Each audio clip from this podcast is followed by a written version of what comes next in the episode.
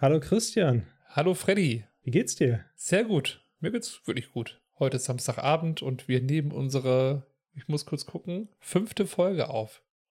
Habe ich auch richtig Lust drauf auf die fünfte Folge. Ist eine meiner Lieblingsfolgen, um es gleich vorweg zu sagen. Aber äh, bevor wir da reingehen, erstmal natürlich auch willkommen an unsere ZuhörerInnen.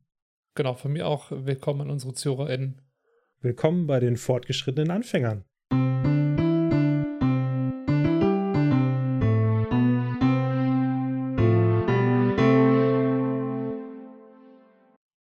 Dum, dum, dum. Ich weiß die neue Melodie auch nicht. Nee, ich auch nicht, ich weiß auch nicht. Ihr werdet es auf jeden Fall hören, unsere schöne neue Melodie. Ich hoffe, sie gefällt euch. Wenn nicht oder wenn sie euch gefällt, schreibt uns gerne mal. Schreibt uns generell gerne mal. Wir haben eine E-Mail-Adresse. Unsere E-Mail-Adresse findet ihr in den Show Notes. Wir brauchen Kontakt. Wir sind einsam und suchen Kontakt. oh Gott. Herzlich willkommen bei das Scrubs Partnerbörse mit Freddy und Christian. Ah, ich habe ganz vergessen äh, zu fragen, wie es dir geht. Entschuldige bitte. Oh, das stimmt, ja. Ähm, ja, mir geht's auch. Nein, mir geht's auch gut. mir geht's. Äh, mir geht's. Nee, alles super. Äh, Schön. ich, hatte, ich hatte tatsächlich, äh, um mal kurz einen Real-Life-Ausflug zu nehmen, ich hatte heute einen. Ähm, wir hatten heute Burger bestellt. Wir haben uns auf Weihnachten vorbereitet. Wir haben ein Fotoshooting gemacht mit der ganzen Familie. Das schenken wir dann immer den Großeltern. Und tatsächlich, das ist ganz witzig. Hier gibt es so einen Burgerladen, der ist sehr bekannt. Und bei dem haben wir dann bestellt. Wir haben bestellt, als wir noch im, im Zug waren. Wir hatten noch irgendwie 20 Minuten, bis wir dann zu Hause sind. Und, äh, oder 30 Minuten. Und dann dachten wir, das passt so ungefähr. Zuallererst, die Burger waren vor uns da. Das ist auch schon lange nicht mehr vorgekommen. Haben die Burger sich beschwert? Wo bleibt ihr? Nee, aber dann hat der Fahrer angerufen, weil der hat unsere Adresse nicht gefunden. Und dann hat er sowohl auf Schwedisch und auf Englisch das nicht richtig verstanden. Hat es aber dann irgendwie geschafft, das vor der Tür abzuliefern, weil das ist ja dann diese kontaktlose Übergabe. Das ist mhm. gut. Gibt's bei uns auch. Und dann dachten wir schon so, ja, super. Und sah auch so aus, als ob alles da war. Ich hatte zwei Burger bestellt. Einen Aktionsburger und einen so einen regulären Burger, beide halt mit vegetarischer Drauflage, mit so Plant Beef, also so, so, äh, so Plant-Based Beef. Plant-Based ja. Beef, genau. Ich mach den einen auf, der Barbecue und Special drauf hatte. Denkst so, das sieht aus wie Hühnchen. Es war ein Hühnchenburger. Es war auch ein echtes Hühnchen. Also es war natürlich logische, also es war kein ganzes Hühnchen, es war ein mit Knochen im Kopf und so ein lebendes. So. Und ich dachte so, wollt ihr mich veräppeln? Aber okay, ich meine, das Ding ist halt, dann bin ich auch sehr pragmatisch, hab's dann halt gegessen, weil es war dann halt da.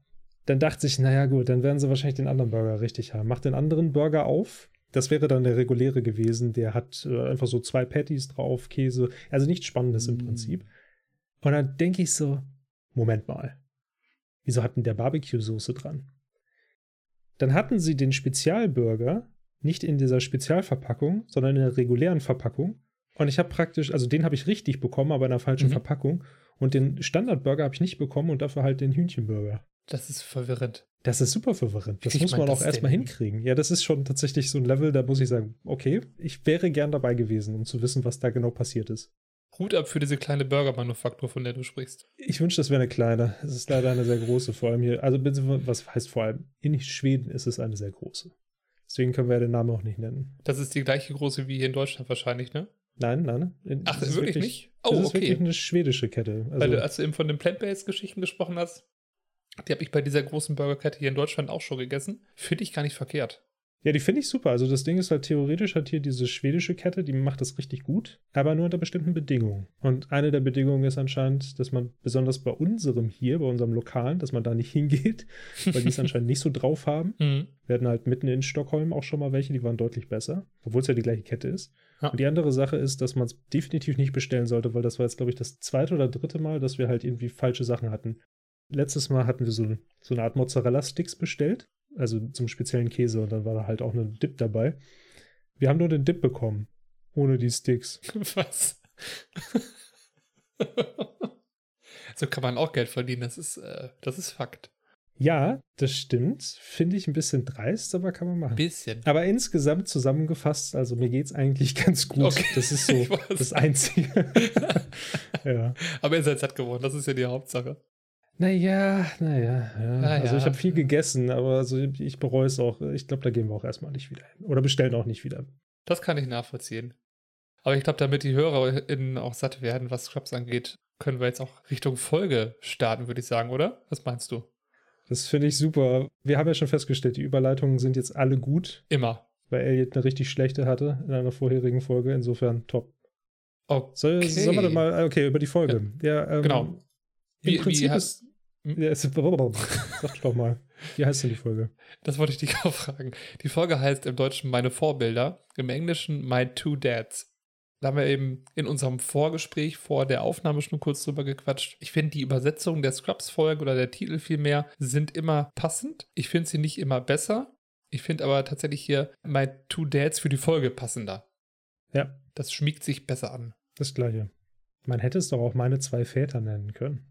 Ich muss mal kurz überlegen, meine Vorbilder. Vielleicht haben die deutschen, sagt man dann Autoren, sich gedacht, okay, wir erweitern das Ganze ein bisschen auf die anderen Storystränge, die wir hier noch haben. Da gibt es ja vielleicht so das ein oder andere Vorbild von, von eines kleinen Jungen beispielsweise, so, solche Geschichten. Das finde ich jetzt ein bisschen weit hergeholt. Ich meine, ich finde meine Vorbilder auch passig, weil wenn man jetzt auf den Inhalt, also wir können ja einmal kurz den Inhalt ein bisschen zusammenfassen. Sowohl Turk als auch JD als auch Elliot haben wieder ihre kleinen Handlungsstränge. Bei Turk und Elliot sind das halt in dem Sinne nur so Nebengeschichten. Das eine ist, Turk versucht seine Beziehung zu Carla auszubauen und Carla möchte halt wissen, dass es eine ernste Beziehung ist und nicht nur für ihn einfach so ein Jux-Ding für zwischendurch, sage ich mal. Mhm. Bei Elliot ist es so, dass sie zwar ihrer medizinischen Ausbildung folgt, aber manchmal halt dann nicht so die gewünschten Ergebnisse erzielt und dass sie dann versucht, zu unkonventionelleren Methoden zu greifen und sich da so ein Das bisschen, hast du schön gesagt. ein bisschen vergaloppiert. Bei JD ist die Sache, dass er, ich finde es sehr witzig, er ist ja im Prinzip unser Vorzeigearzt. Also medizinisch geht es eigentlich gar nicht darum, ob er irgendwas verkehrt macht oder richtig macht. Es geht eigentlich darum, er ist ein guter Arzt und es geht jetzt darum, in welche Richtung er sich entwickelt.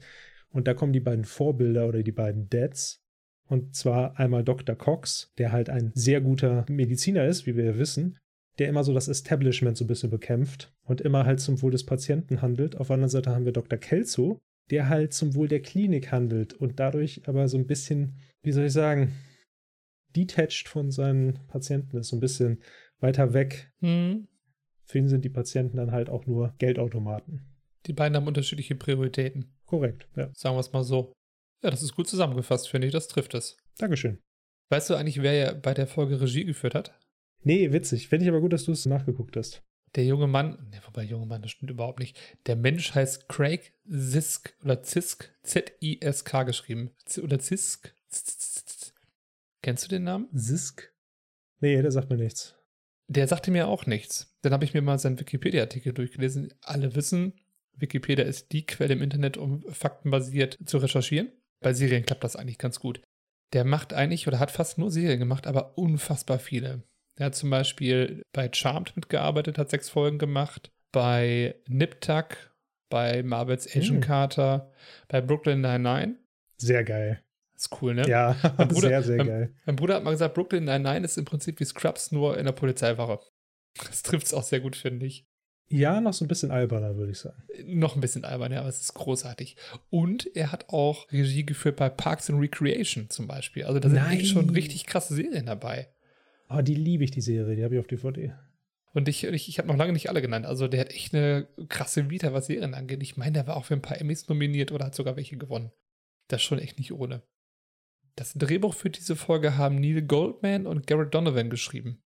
Der eine oder andere kennt sie vielleicht vom Family Guy. Ja, natürlich. Da haben die nämlich auch mitgeschrieben. Und Garrett Donovan hat in einer anderen Scrubs-Folge, ich glaube in der zweiten Staffel, einen Auftritt als Stadtrat Donovan. Nein, echt? Ja, Cool. der kommt davor. Das wusste ich auch nicht, aber als ich es gelesen habe, dachte ich, ah ja, irgendwas war damit zum Stadtrat. Ich weiß aber nicht, in welchem Zusammenhang. Und was noch krasser ist, die beiden sind Executive Producer bei Community. Wie cool. Das ist ja mega. Das finde ich schon alles sehr, sehr hochkarätig, was die hier eingekauft haben für die Serie Scrubs. Ich meine, definitiv. Wobei eine Sache würde ich natürlich dazu erwähnen. Viele der Serien, die wir jetzt genannt haben, die ja auch so bekannt sind und das ist ja alles nachher passiert. Das stimmt, ja. Das heißt, sie waren eigentlich zu dem Zeit vielleicht noch weniger hochkarätig, als sie jetzt heutzutage sind. Und ich denke mal, Scrubs hat sie auch hochkarätiger gemacht. Stimmt auf dieses Tableau dann irgendwie gehievt, dass man, dass man auf die Leute aufmerksamer gew geworden ist. Ne? Gerade sowas wie Family Guy. Meintest du nicht Modern Family? Nee, Family Guy. Oh, dann habe ich das ver. Aber das ist ja auch, ja, das ist fast noch krasser. Also ist beides, ich wollte gerade sagen, angesiedelt oder, oder bekannter. Ich finde es cool, dass du das halt nachgeguckt hast, weil jetzt haben wir hier ein paar Beispiele. Wir hatten ja jetzt schon mehrfach über Schauspieler gesprochen, die zwischen Serien hin und her springen, die einen super Job machen und dann halt das überall in die verschiedenen Serien bringen. Und jetzt haben wir hier halt Regisseure bzw. Drehbuchautoren, die das natürlich genauso handhaben. Das sind Profis, wenn es um Serien geht. Deswegen sind sie in so vielen verschiedenen Serien. Ich finde das mega spannend. Gerade der Regisseur, finde ich, also wenn du dir diese Vita anguckst, das ist Wahnsinn. Ich glaube, da ist nicht ein Film dabei, aber naja, wenn du gerne Serien machst und das gut kannst, warum sollst du auch was anderes machen? Ich fand halt das Prinzip immer so cool, dass du einfach, du gehst für eine Folge rein. Ich stelle mir das halt so vor, wir, weiß ich nicht, also ich arbeite ja auch projektbasierend, aber meistens sind bei mir Projekte ein bisschen länger als eine Folge. Also zumindest nehme ich nicht an, dass eine Folge drei Jahre dauern kann oder was. Aber, das wäre krass. Ja, das wäre krass. Nee, zum Glück nicht.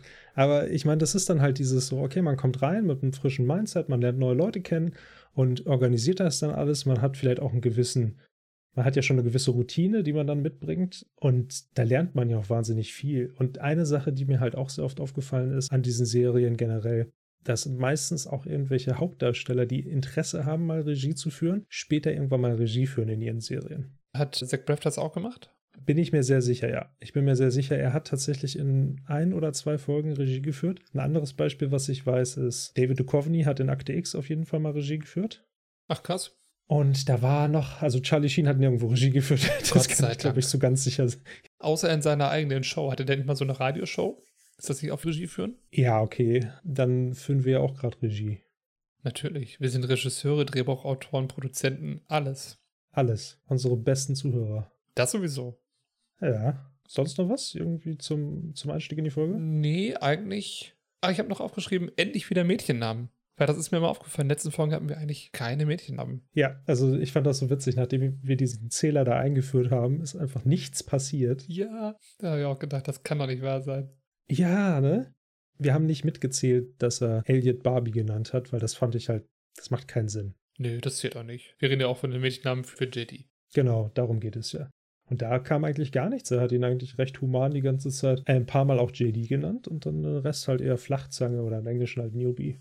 Was ich mir auch noch aufgeschrieben habe, ein kleiner Faktor jetzt für die Folge, da muss man mal drauf achten. Normalerweise sind die Tagträume ja mehr oder weniger autark von den echten Gesprächen. Hier sind sie aber in die Gespräche also richtig eingeflochten im Sinne von, die Gesprächspartner tauchen in Teilen auf und die Antworten passen auch zum realen Gespräch. Richtig. Nicht bei allen, aber bei den meisten Tagträumen in diesem Fall. Ich bin der Meinung, dass das dann nicht direkt als, also ich habe es auch als Tagtraum aufgeschrieben, aber ich glaube, es zählt nicht so direkt als Tagtraum, weil es mehr so eine, ich weiß, welche Stelle du meinst. Ich glaube, wir sprechen an der Stelle nochmal drüber. Das macht es vielleicht ein bisschen einfacher. Das sind tatsächlich mehrere Stellen, die ich meine, aber, aber eine Stelle, die würde ich jetzt auch nicht als Tagtraum bezeichnen. Die meinen wir, glaube ich, beide. Da gehen wir nochmal drauf ein, genau. Ja, hoffe ich. Ich würde sagen, wir starten einfach mal mit der ersten Szene. Achso, und für unsere ZuhörerInnen, ich habe mir aufgrund meiner Struktur, die ich mir in den Notizen angelegt habe, keine Übersicht über das, was du machst, habe ich mir schon fast gedacht. Korrekt. Und genau deswegen habe ich mir gedacht, ich muss meine Notizen etwas ordnen und habe mir kleine Titel für die einzelnen Szenen überlegt. Und ich habe es zumindest versucht. Der eine ist vielleicht ein bisschen lustiger als der andere. Das ist mega cool, da bin ich so gespannt drauf. Wir starten dann nämlich mit der ersten Szene und mit dem ersten Kapitel. Ich habe es einfach Boobs Rock genannt.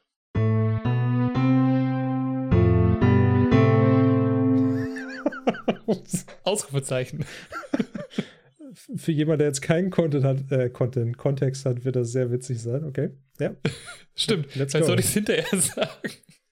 ja, das wäre vielleicht einfach. Okay. Ich beschreibe erstmal kurz, was in der Szene passiert. wir, sind, wir sehen Elliot und JD, stehen am Patientenbett des kleinen Jared Jared ist offensichtlich krank, sonst wäre er nicht im Krankenhaus. Und Elliot und JD, oder Elliot holt sich, glaube ich, Rat bei JD und sagt irgendwie, seine Werte wären nicht besser. Es geht ihm nicht schlechter. Hm, aber auch, äh, es geht ihm nicht besser, aber auch nicht schlechter. Dann sagt Elliot zu, zu Jared, hey, das ist doch mega cool. Dein Vater hat Michael Jordan eingeladen. Und Jared sagt, ja klar, ich bin, ich weiß gar nicht wie alt, zwölf. Ich muss auf Basketball stehen. 13. hey, mega cool. 13, genau. Und dann sagt er, auf was könnte ein 13-Jähriger mehr stehen als auf Michael Jordan? Und JD hat seinen ersten Tagtraum und wir sind in einer Spielshow, in der, äh, den Moderator kenne ich jetzt nicht, ähm, aber das ist vergleichbar mit hier in Deutschland mit Familienduell, glaube ich, oder? Ich kann euch gleich den Moderator sagen. Und ja, es ist Familienduell oder im Englischen Family Foyt. Ich weiß nicht, wie man das spricht. Family Foy. Foy? Foy. Fo? Foy. Naja. Family Family. Fui. Ja, Family Fui.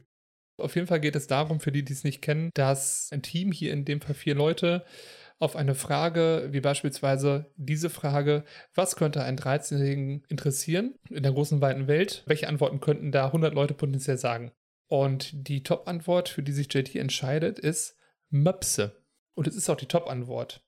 Wir sehen nämlich auf der Tafel, wo die Ergebnisse angezeigt werden, drei weitere Antworten. Ganz unten mit einer Nennung ist der Weltfrieden. Zwei Nennungen an dritter Stelle sind Bier-Sandwiches.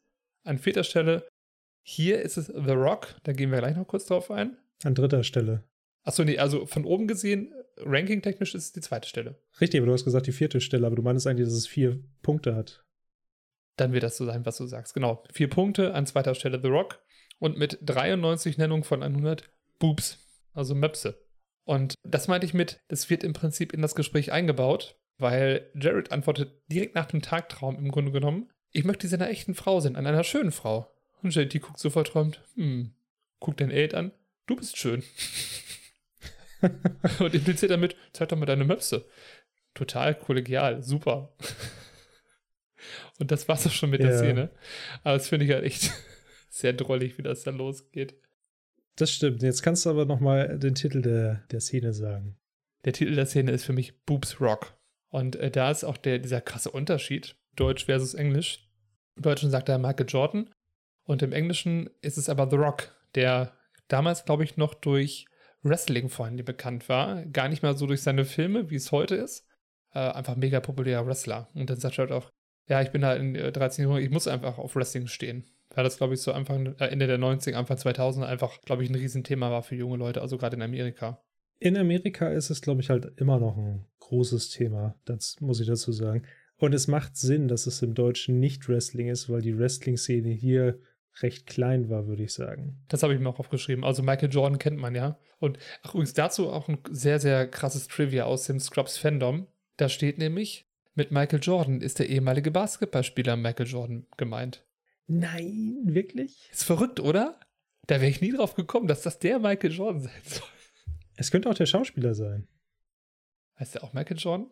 Ja, der, ähm, also dazu muss man ja wissen, dass Michael Jordan hat ja diesen Spitznamen Air bekommen, also Mhm. Luft, ne, weil er viel durch die Luft geflogen ist und dann die Dinger da reingedankt hat.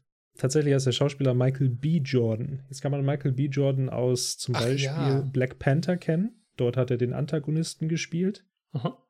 Ich weiß nicht mal, wie er hieß. Der Typ, der aussah wie Vegeta. Ja. Oh, ich komme nicht mehr drauf. Einfach der Gegner von Black Panther, wie auch immer der hieß. Oder aber, man kann ihn aber auch aus den ziemlich guten Creed-Filmen kennen, die die Fortsetzung von Rocky darstellen. Da muss ich leider sagen, ich habe weder Rocky noch Creed gesehen. Das solltest du dringend mal nachholen. Das habe ich auch damals schon gesagt, ja. Hm. Nur mal so dazu. Also, das könnte tatsächlich sogar sein. Ich möchte aber nochmal auf diese The Rock-Geschichte zurückkehren, Gern. zurückkommen, weil das finde ich nämlich ziemlich wichtig. Erstens, in diesem Family-Duell ist ja der zweite Punkt The Rock. Und da hatten wir uns schon drüber unterhalten. Als ich das damals im, im, in der deutschen Synchro gesehen habe, als ich jünger war, ich habe das nicht verstanden, warum da The Rock steht. Ich kannte The Rock tatsächlich damals nicht. Ich war nicht Wrestling interessiert. Also es geht tatsächlich darum, dass er schon damals ein Movie-Star war. Das erwähnt nämlich Elliot hier auch. Elliot erwähnt im Englischen Rocks a Movie-Star. Also sie bezieht sich halt nicht darauf, dass er Wrestler ist, sondern dass er halt ein Movie-Star war. Dann habe ich gedacht, okay, was hat er denn damals gemacht? Im Mai 2001, und das wird der einzige Film sein, der dafür zählen kann, weil der nächste war 2002, hat er die Mumie kehrt zurückgemacht. Oh ja, den habe ich gesehen. Wenn man die Mumie kennt, also gerade die ersten beiden Teile, würde ich sagen, das war damals unglaublich populär. Kurz danach hat er, glaube ich, auch Scorpion King gemacht, ne? Daraus Genau, das war entstehend. äh, im Prinzip die, die Folge von der Mumie, weil das war der gleiche Charakter. Genau. Das war dann 2002 oder 2003? 2002 meine ich. Das Ja. war 2-2, genau. Und 2004 hat er dann Walking Tall gemacht. Das war der erste Film, wo ich ihn auf dem Schirm hatte. Fängt super cool an. Und zwar am Anfang, ist so ein typischer Actionfilm, wo er die Hauptrolle spielt. Aber am Anfang gibt es eine Szene mit Arnold Schwarzenegger, wo die sich kurz irgendwie begrüßen. Und ich habe das immer so gesehen, dass praktisch Arnie den, den Staffelstab an ihn weitergibt, an The Rock. Oh. So nach dem Motto so, okay, ja, ne, ist jetzt deine Zeit. Mega cooler Actionfilm, kann ich nur empfehlen. Vielleicht jetzt ein bisschen outdated, ich habe schon lange nicht mehr gesehen. Aber insofern, also The Rock war damals schon 2001 Movie-Star, wenn dann auch nur für diesen einen Film, aber war ja mega bekannt. Die Mumie kehrt zurück, war riesig. Ja, definitiv. Ich habe jetzt gerade mal parallel geschaut bei Wikipedia, wo ich ihn noch kenne, wo ich ihn das erste Mal wirklich dann neben der Mumie noch wahrgenommen habe, war bei Welcome to the Jungle mit Sean William Scott. Hast du den gesehen? War das nicht Walk Walking Tall? Nee, das ist ein anderer Film. Welcome to the Jungle ist noch, ist noch einer vorher. Moment mal, an den denke ich doch gerade nicht. Achso, also du, du, denkst an den, wo Sean William Scott so ein verzogenes Muttersöhnchen, glaube ich, ist, der irgendwo im Dschungel abgedriftet ist und äh, The Rock ist so ein, ja, ich weiß gar nicht, wie ich es nennen soll. Jemand, der, der, der Dinge erledigt. Und der muss ihn dann aus dem genau. Dschungel rausholen. Hat so eine Komödie. Ja, das war doch der Film, oder nicht? Nee, uh, Walking Tall ist noch was anderes. Okay, wow, dann habe ich euch gerade voll den Blödsinn erzählt. Der ist, der ist mit John D. Knoxville. Nee, dann haben, nee, nee, nee, nee, doch, dann mag ich, dann meine ich Walking Tall. Wo ist denn Welcome to the Jungle? 2003 war der. Ach, da spielt aber auch Schwarzenegger mit. Hä? Ich sehe hier 2003 nur The, the Rundown. Walking Tall. Moment mal, könnte es sein, könnte es sein, dass Walking Tall, dass der deutsche Titel Welcome to the Jungle ist? Nee, also hier bei Wikipedia werden sie als zwei Filme geführt. Bin gerade auf der offiziellen Seite von The Rock und da hat er 2003 The Rundown gemacht und 2004 Walking Tall und keinen Welcome to the Jungle. Den Film, den du beschreibst, ist genau der Film, den ich meine. Welcome to the Jungle ist tatsächlich der Titel für The Rundown. Ah, okay. Der englische Titel ist The Rundown. Gut. Also haben wir doch über die gleichen Sachen gesprochen. Known internationally as Welcome to the Jungle. Deswegen, ja, oh mein Gott. Das ist der Film, den ich gerade eben beschrieben habe. Also haben wir über den gleichen Film gesprochen. Wir haben über den gleichen Film gesprochen. Ich dachte, es wäre halt Walking Tall, aber dann habe ich mich geirrt, dann war das, ja. Nee, ich meinte tatsächlich dann The Rundown oder Welcome to the Jungle. Okay. Oh, und auch ein ganz, ganz cooler Film, muss ich sagen. Ja, den fand ich ziemlich cool. Also, das war, der war schon durchaus alles, was ich von einem Actionfilm erwarte. Wobei der heute ja The Rock auch sehr differenziert lustig ist. Aber vielleicht Total. hören wir jetzt mal auf, über The Rock zu reden. Gehen nochmal zurück. Reden wir doch mal ausnahmsweise über Scrubs. Genau. Was ich ganz kurz einen kleinen Ausflug noch in die große weite Welt von Familienduell. Ich habe das früher sehr gern geguckt. Und ähm, ich glaube, die meisten Hörerinnen oder HörerInnen werden es auch schon mal gesehen haben. Es gibt ja sehr, sehr witzige Antworten beim Familienduell. Ich habe mir mal einfach ein paar rausgeschrieben. Vielleicht kennst du die ja auch. Ah, wie geil. Also, das eine ist zum Beispiel, nennen Sie ein besonders farbenprächtiges Tier. Antwort Zebra.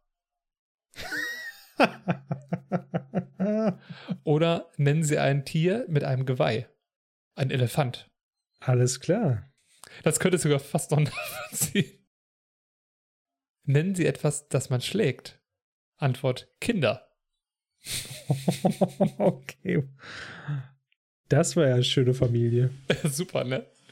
Nennen Sie einen berühmten Seefahrer. Captain Kirk. Ich dachte, es käme sowas wie Captain Iglo. das wäre auch gut. mein persönlicher Favorit. Nennen Sie ein Spiel im Casino. Roy Black. das ist mega witzig.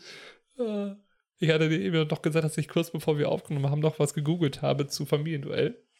Weil wenn du Familienduell googelst, dann wird hier, zumindest in der deutschen Variante, einmal Werner Schulze-Erdel angezeigt, der Moderator. daneben ist ein Bild von Wolfgang Barrow. Leute, die GZSZ gesehen haben, werden ihn kennen als Joe Gerner. Das war der. Oh nein, ja, den kenne ich tatsächlich auch. Der, der, der, böse, der, der böse Anwalt. Da dachte ich, hä, wann hat der das denn moderiert? Da habe ich mal auf der Wikipedia geguckt, da habe ich nichts zu gefunden, da war ich völlig verwirrt. Und am meisten hat mich verwirrt dieses Bild von Wolfgang Barrow, auf dem er ein Monokel trägt. Was? Jetzt bin ich völlig. Ja, keine Ahnung, was bei Google los ist. Ich weiß es nicht. Vielleicht war er auch mal dabei oder vielleicht hat er das ganze Ding auch irgendwie finanziert oder so. Ähm, das konnte ich jetzt in der Kürze der Zeit nicht rausfinden.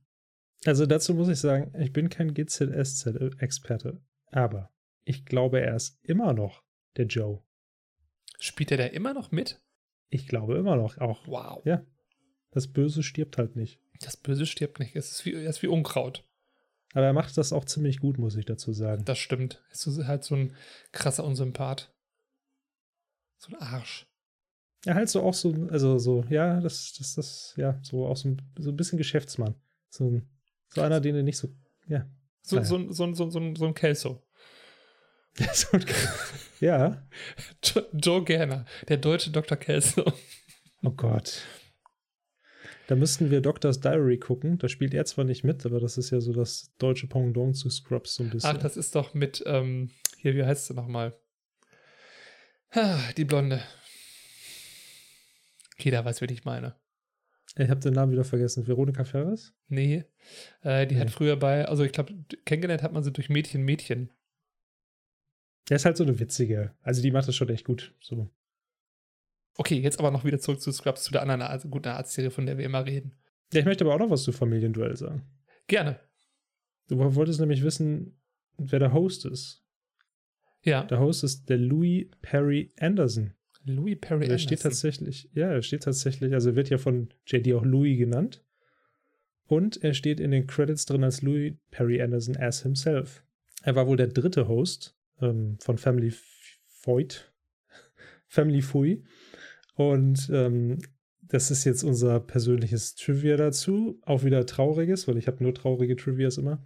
Oh. Er ist am 21.01.2022, also diesen Jahres, verstorben. Nein, ernsthaft? Ja. Wow, das ist wirklich traurig. Übrigens, längere Zeit äh, hören unseres Podcasts kann auch zu Depressionen führen. Deswegen Triggerwarnung. Wir haben mindestens einen traurigen Fakt in jeder Folge. In der Ärzte-Serie gar nicht mal so unwahrscheinlich, ehrlich gesagt. Das stimmt tatsächlich. In so einer alten Serie vor allen Dingen. Wobei in dieser Folge stirbt, glaube ich, keiner. Nö. Nö. Ja, ist doch auch gar nicht so schlecht. Höchstens der Anstand zwischendurch. Der Anstand stirbt. Ja, das wäre nämlich jetzt meine nächste Sache. Ah, Jetzt, und zwar, Jared ist 13 Jahre. Das sagt er auch selber. ja, Jared möchte gerne Brüste sehen. Okay, fair Mhm. enough. fair enough. Im Deutschen sagt er ähm, an einer schönen Frau. Im Englischen sagt er, und ich glaube, das ist echt wichtig, cute girl. Oh, So. Jetzt kann man natürlich Girl auch alterstechnisch ja so ein bisschen. Da kann man sagen, ja, so, das ist vielleicht noch ein Girl, das ist vielleicht noch ein Girl. dem war ja. Ich würde Elliot nicht als Girl bezeichnen. Nein. Und wenn Elliot ihm tatsächlich ihre Oberweite entblößt, macht sie sich damit strafbar. Ja, stimmt. nämlich, das darfst du vor einem Minderjährigen nicht machen. Das heißt, JDs Anspielung daran, so witzig es auch sein mag, ist tatsächlich, dass er sie zu einer Straftat verleitet. Selbst wenn der Junge es möchte, im Alter von 13 ist das halt echt ein No-Go. Darf man nicht. Ich glaube, das ist in Amerika ziemlich hart, ne? Diese Verführung von Minderjährigen. Das ist in Deutschland auch ziemlich hart. Ja, wobei ich glaube, das, äh, worüber wir jetzt gerade sprechen, ist in Amerika oder wird in Amerika wahrscheinlich härter bestraft. Das meine ich. Achso, das weiß ich nicht. Kann ich mir gut vorstellen. Ja, ich meine, das kommt drauf an. Es gibt halt Bundesstaaten, ich glaube, da darfst du auch nicht mal einen Rock tragen. Insofern, ich. Da reiten Leute auch auf Pferden durch die Gegend wahrscheinlich. Also nur. Ja. Hm. Mach ich auch. Ich sitze auch gerade auf einem Pferd. Nimmst du auf dem Pferd auf? Ja. Ich Sehr weiß, schön. was ich auch am liebsten schaue. Hm? Pferd sehen.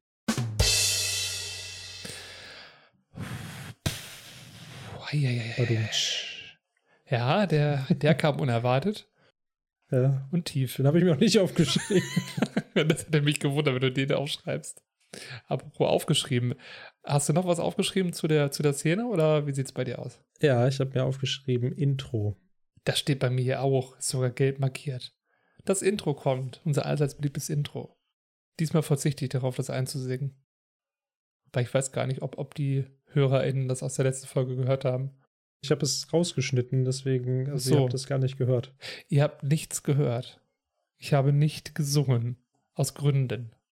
Okay, also ich muss dazu sagen, das müssen wir vielleicht kurz erwähnen. Christian hat es so authentisch gesungen, dass wir Angst hatten vor Copyright. Deswegen haben wir es rausgenommen. Unsere Anwälte haben uns dazu geraten, ja. Ich möchte kurz sagen, wie es dann weitergeht. Ich weiß, das ist eigentlich deine Sache, aber ich, ich fühle mich verpflichtet zu sagen, was das erste ist, was nach dem Intro gezeigt wird. Sehr gern. Eine Krankenhausaußenaufnahme mit im Vordergrund der gleichen Schwester mit dem gleichen Patienten wie immer. Deine persönliche Nemesis. Ja, das ist jetzt mein Running Gag. Da Mhm. kommt ihr nicht mehr umhin. Ich sollte dafür sollte ich mal einen Zähler machen, weil der wäre inzwischen schon ziemlich hoch. Mindestens zwei, nee, das ist nicht zweistellig, aber wenn man die Bilder mitzählt, dann schon. Ja, da kommen wir später nochmal zu. Danach sehen wir den Hausmeister, der putzt. Und JD ist in einem Krankenzimmer und er riecht sich über den Hausmeister auf. Man kann nichts in seiner Nähe sagen, man kann nicht reden, man darf nichts, man darf nicht mal. Und da muss er niesen. Der Hausmeister guckt ihn an. Was? Riecht mein Putzmittel zu stark? Straft ihn dafür schon mal ab. Und ich glaube, kriegt er dafür schon, so, schon seinen ersten Strike? Ich glaube, Dafür ne? kriegt er die Eins. Dafür kriegt er die Eins. Also JD wird angezählt, mehrfach vom Hausmeister. Einfach so, warum auch nicht? Kurz danach kommen dann Dr. Bob Kelso und Dr. Jeffrey Stedman rein. Und Dr. Kelso fragt, warum haben Sie mich angepiept? Und Stedman steht hinter ihm und plappert ihn nach, piept einfach so den Chefarzt an. In dem Moment habe ich gedacht, oh, ich hasse dich wirklich, du einfach, oh, es ist so schlimm, dieser ekelhafte Schleimer. Aber er ist der heimliche Star hier. In der Folge auf jeden Fall, ja. Er fängt ziemlich viel ab. Und äh, dann hat. Ihr werdet später noch wissen, warum das witzig ist. Das war mal mega gut. ja, danke. Ähm, JD hat dann auch einen Tagtraum, der das bestätigt, was ich gedacht habe. Man sieht Dr. Stedman, wie er einfach äh, Bobos Bein rammelt. Wie so, wie so ein Köter. Und ich glaube, kriegt er, kriegt er noch ein Leckerli oder das ist später, glaube ich, Das ne? ist mega witzig. Ja, ja. Ah, naja. Das. Auf jeden Fall ähm, sagt JD, er, ihm, ist, ihm ist etwas eine Unstimmigkeit an, an, bei einem Patienten aufgefallen. Und Stepman stellt dann auch nochmal JDs Kompetenz in Frage. Fragt so, was soll Ihnen denn aufgefallen sein, so in die Richtung? Ach nee, Entschuldigung, ich habe es ein bisschen, äh, ich kann es ein bisschen genauer beschreiben, jetzt habe ich es wieder. Er hält die, die geplante Tipps-OP für Mr. Martinez für überflüssig. Und dann sagt Stepman, warum halten Sie die für überflüssig? ist ganz einfach, weil er tot ist. es ist auch kein Patient mehr im Raum. Dr. Kessler guckt ihn an und sagt dann, gute Di- Diagnose, Doktor. Und schaut sich hilfesuchend um. Und offensichtlich hat er nicht das übliche Klemmbrett dabei, weil er weiß JDs Namen nicht. Und jetzt ist das erste Mal, dass JD in Gedanken sagt, sag meinen Namen, du siehst, du siehst mich jeden Tag, du siehst mich jeden Tag. Und es fällt ihm einfach nicht an. Dann sagt Dr. Kelso, ah, Dr. Martinez. Das war der Patient, sagt JD. Äh, Doktor überlegt, guckt auf sein Klemmbrett. Avery. Das ist der Hersteller des Clipboards.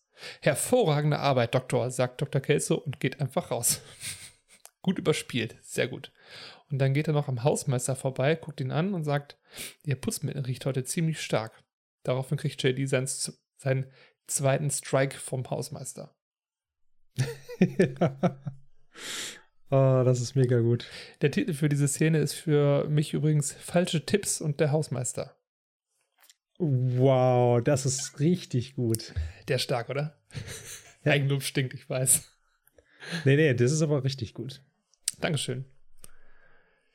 Ich habe mir, ich habe mir, äh, du hattest dir in der letzten Folge so ein paar schöne Spitznamen für Dr. Kelso ausgedacht. Mhm. Booty Ich habe einen für diese spezielle Szene. Ja. Kein Klemmbrett Kelso. Kein Klemmbrettkäse, das ist auch gut. Ja. Das wollen wir aber niemals nur in Buchstaben ausdrücken, also den, ne? Dann kommen wir nämlich auf drei Buchstaben, die wir nicht Oh. wiederholen wollen. Oh. Das ist tatsächlich sehr verfänglich. Ja, das ist sehr verfänglich. Die Sache ist nämlich tatsächlich, er hat kein Klemmbrett dabei. Und was er in der Hand hat, worauf er guckt, ist tatsächlich die Patientenakte, die JD ihm gibt. Ah, ich habe mich nämlich auch gefragt, Mensch, er hat doch ein Klemmbrett dabei und da dachte ich, ist das falsch? Aber natürlich, das ist die Patientenakte. Deswegen, er schaut auf sein Klemmbrett drauf und sagt dann Martinez, Ja, weil genau. es die Akte des Patienten ist, was halt noch viel witziger ist, weil er einfach so gewohnt ist, er schaut drauf, sieht einen Namen, ah ja, Martinez muss es sein. Und dann ist es aber nicht. Und dann der nächste Name, den er drauf sieht, ist Avery. Aber es ist ja nur die Patientenakte. Genau. Aus herrlich. Sehr schön.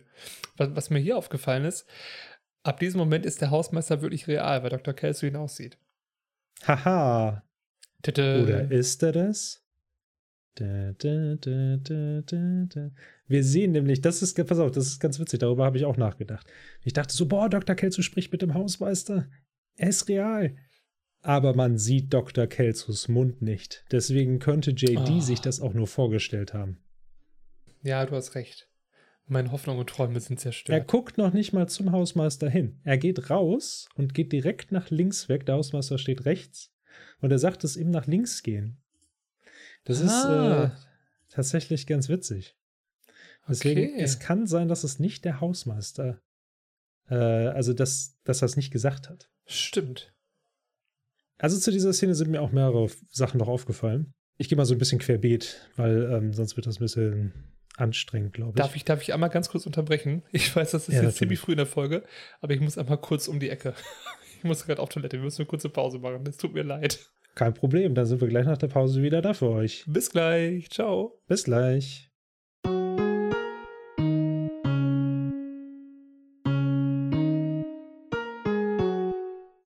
Ja, willkommen zurück.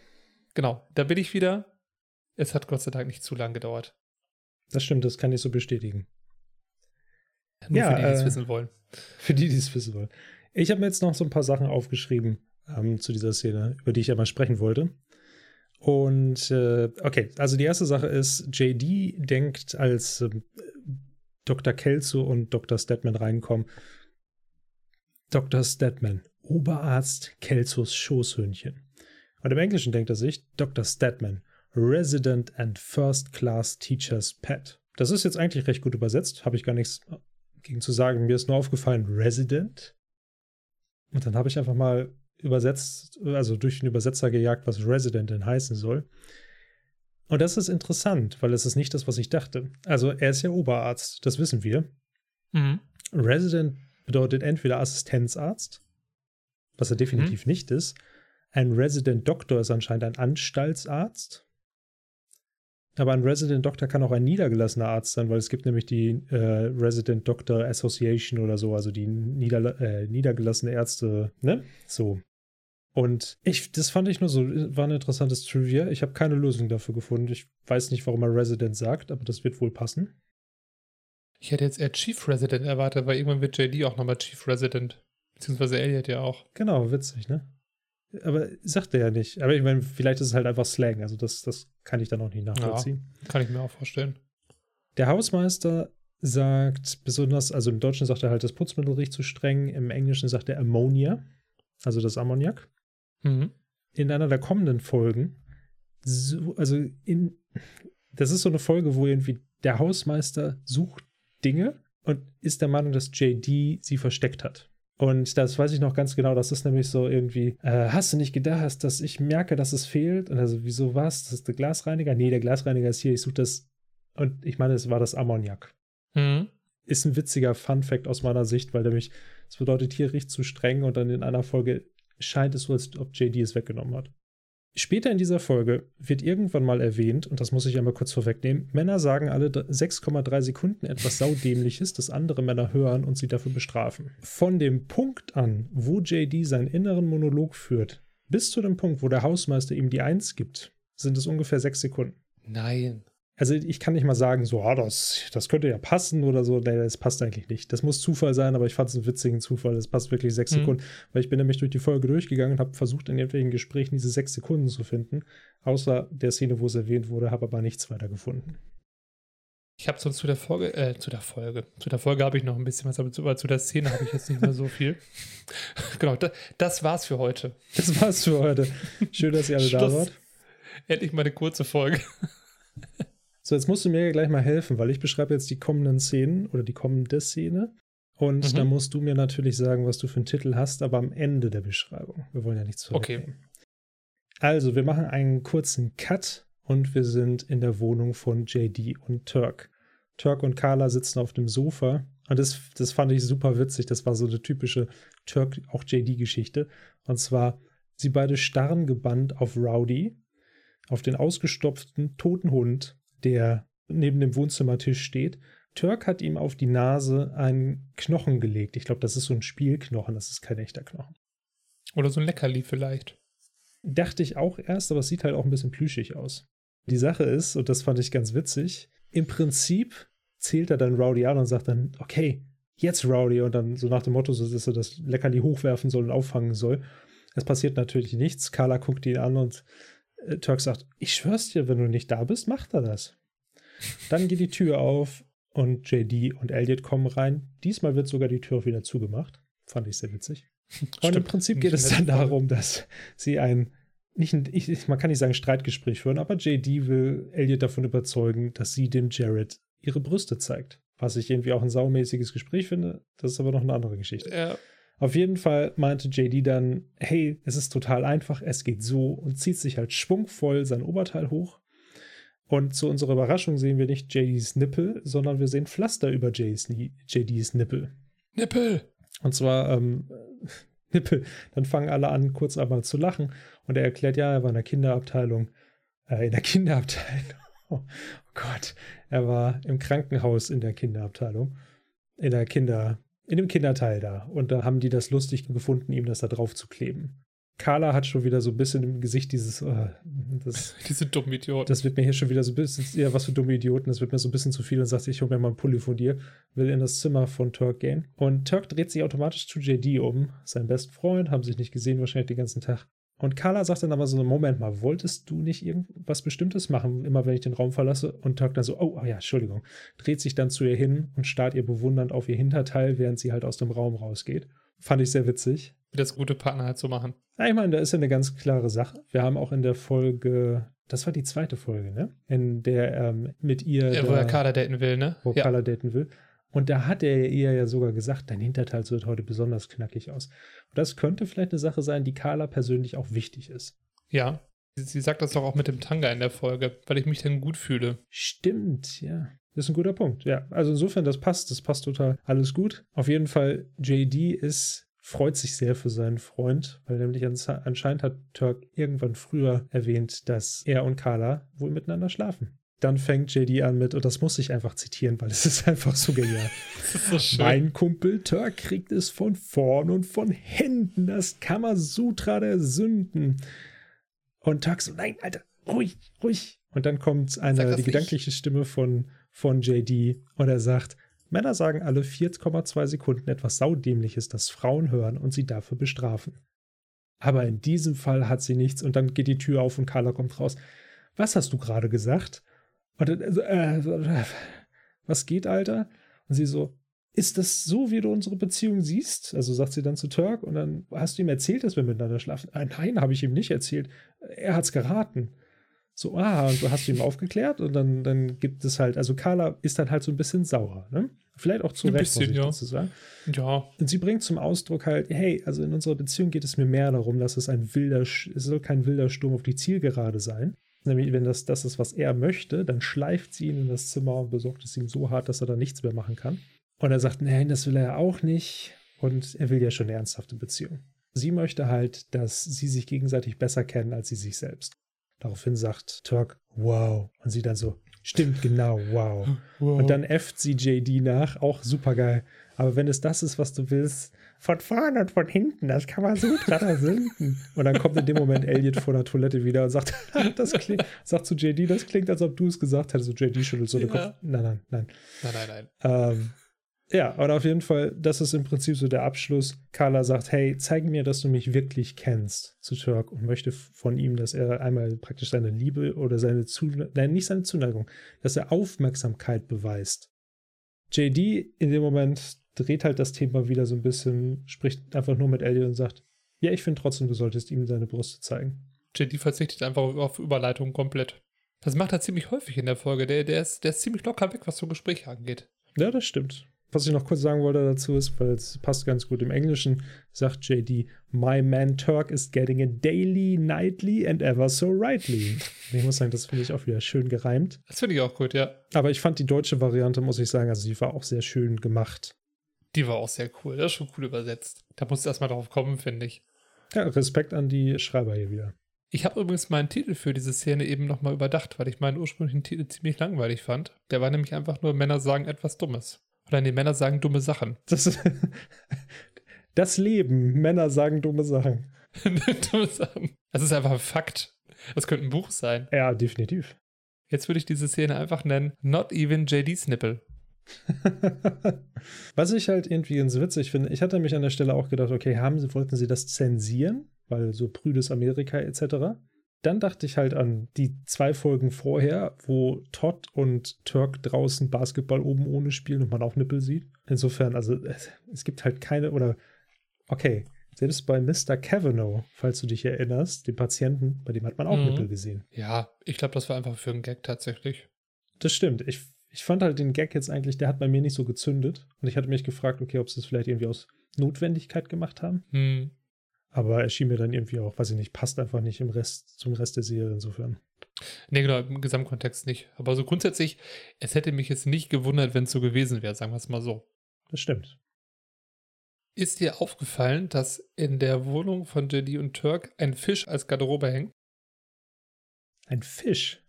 Hm, Ich glaube an der Tür da neben der Tür, wo die Jacken hängen. Nee, du hast recht, das ist tatsächlich ein Fisch. Das ist cool, so ein Fisch mit Haken dran oder mit, ja. Hätte ich auch gerne. Aber ich kenne jemanden, der, der mir einen Strich durch die Rechnung macht. Ich sag mal so, also ich finde, der, der, der Stil geht für so eine, für so eine Junggesellenbude schon klar. Vielleicht will man später dann doch nochmal was anderes. Wobei auch teilweise gar nicht so schlecht ist, also vom Farbkonzept auch schon durchdacht. Ja, tatsächlich. Und die haben relativ viele Kerzen. Vielleicht liegt es auch einfach daran, dass Kader öfter da ist. Das, ja, das wollte ich gerade sagen, vielleicht auch erst seit Carla öfter da ist. Hm. Der weibliche Touch, sie übernimmt langsam die Wohnung. Was mir auch auffällt, wo wir gerade hier, wir haben das gerade angehalten, wir sehen den Couchtisch. Sie haben einen Schacht da liegen. Ich glaube, das ist dann halt einfach irgendwie so, äh, hier so drei gewinnt. Also, wie heißt das nochmal? Tic-Tac-Toe? Tic-Tac-Toe. Als Ja, aus Holz, ne? Ja. Wobei ich sagen muss, dass das tatsächlich voll die Verschwendung ist, wenn man weiß, dass Tic-Tac-Toe auch in der Regel, wenn man es jetzt nicht so ganz schlecht spielt, dann kommst du immer mindestens auf einen Unentschieden raus. Das stimmt. Das Spiel hat nicht so viel Tiefgang. Was ich aber sehr cool finde, ist, dass tatsächlich auf dem, neben dem, also die haben noch so einen Beistelltisch neben dem Sofa und da ist so ein kleiner Basketball drauf. Und ich habe tatsächlich hier auch Ach, direkt da. jetzt vor mir so einen kleinen Fußball liegen, so aus, äh, so ein, also keinen echten Fußball, sondern so, ein- so ein Plüsch, nee, nicht Plüschfußball, aber du weißt schon, so, So ein Schaumstofffußball. Softball, ne? Hm, Genau, so ein Nee, Softball. nicht, nicht, nicht Ja. Schaumstoff, also von außen ist der halt schon ein bisschen so wie so ein Lederfußball so ein bisschen, aber halt so ein weicher zum Squishy, ne, Mhm. zum Drücken.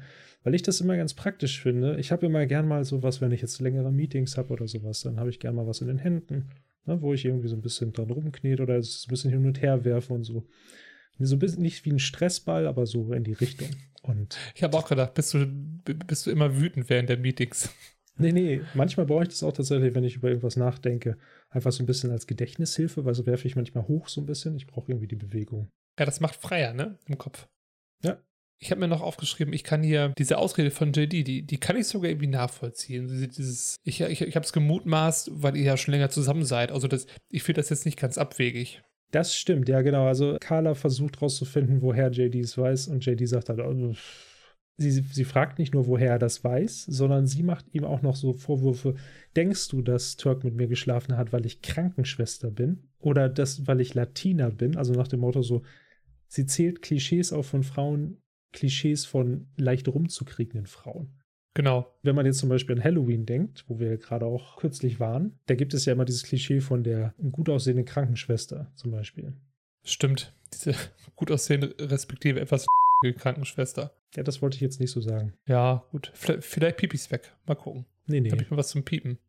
Nee, aber es ist schon okay. Steht explizit dran. Aber ich weiß, was du meinst. Dieses Krankenschwester-Klischee mit Häubchen, kurzem Rock und so, ne? Moment, man kann es viel einfacher machen. Für jeden, der Punkrock schon mal gehört hat, kam garantiert schon mal bei den Ärzten vor und kam auch zu 100% als Cover von äh, Blink 182 vor. Genau, ich glaube bei Elma of the State, ne? Genau. Da ist es eine Krankensch eine ja, sexy Krankenschwester. Mit Gummihandschuhen.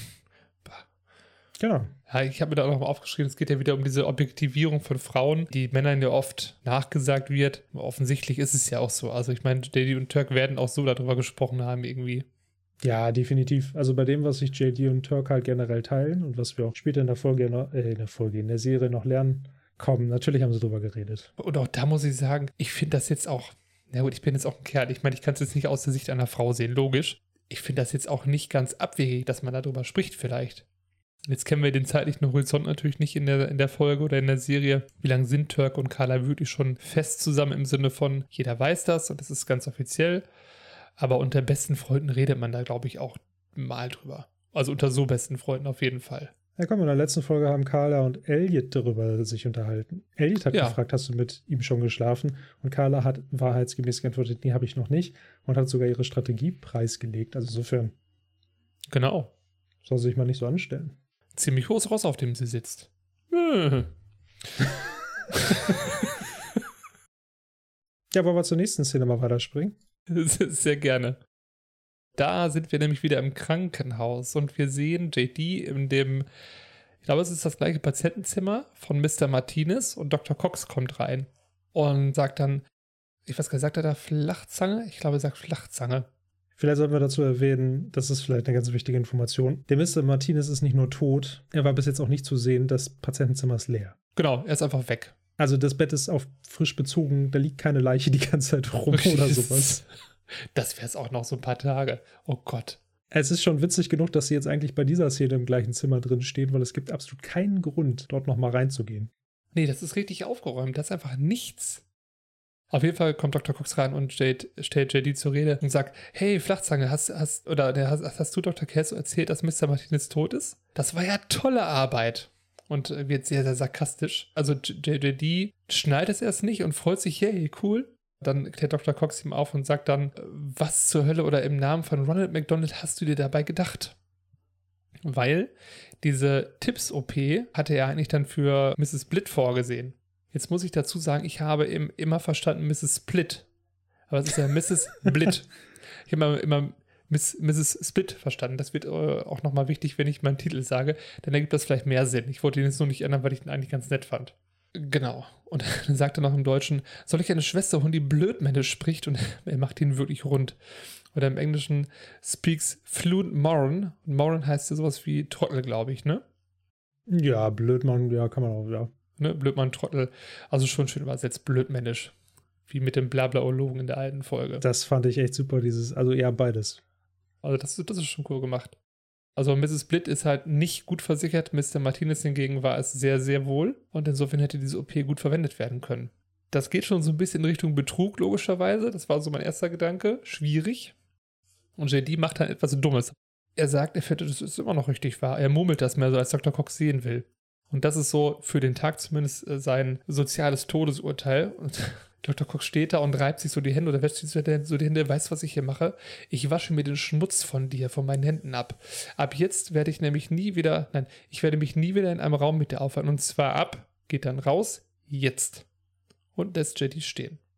Und dann geht JD raus, guckt ihm hinterher und der Hausmeister steht hinter ihm und äh, macht sich über lustig, indem er so Weinen nachmacht. Und JD dreht sich um zu ihm und dann hält er ihm so einen alten, dreckigen Lappen hin. Taschentuch?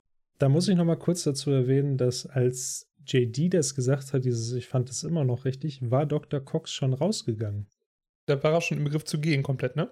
Nee, da war er schon raus. Und dann kommt nämlich diese Gedankenstimme. Männer sagen alle 6,3 Sekunden etwas saudämliches, das andere Männer hören und sie dafür bestrafen. In diesem Fall zum Glück nicht. Das ist auch wichtig, dass wir das jetzt so sagen. Und dann kommt Dr. Cox erst wieder rein und sagt dann halt so, weißt du was? Also der, er hat es tatsächlich gehört.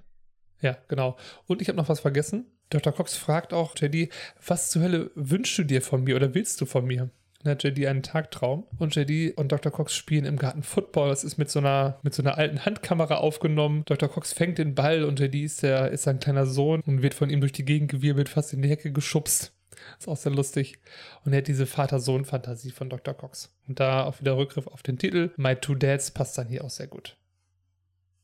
Genau, er sieht halt Dr. Cox zum ersten Mal als Vaterfigur. Nicht nur Mentor, sondern wirklich als Vaterfigur. Das ist ja schon, genau, das ist, das ist eine ziemlich krasse.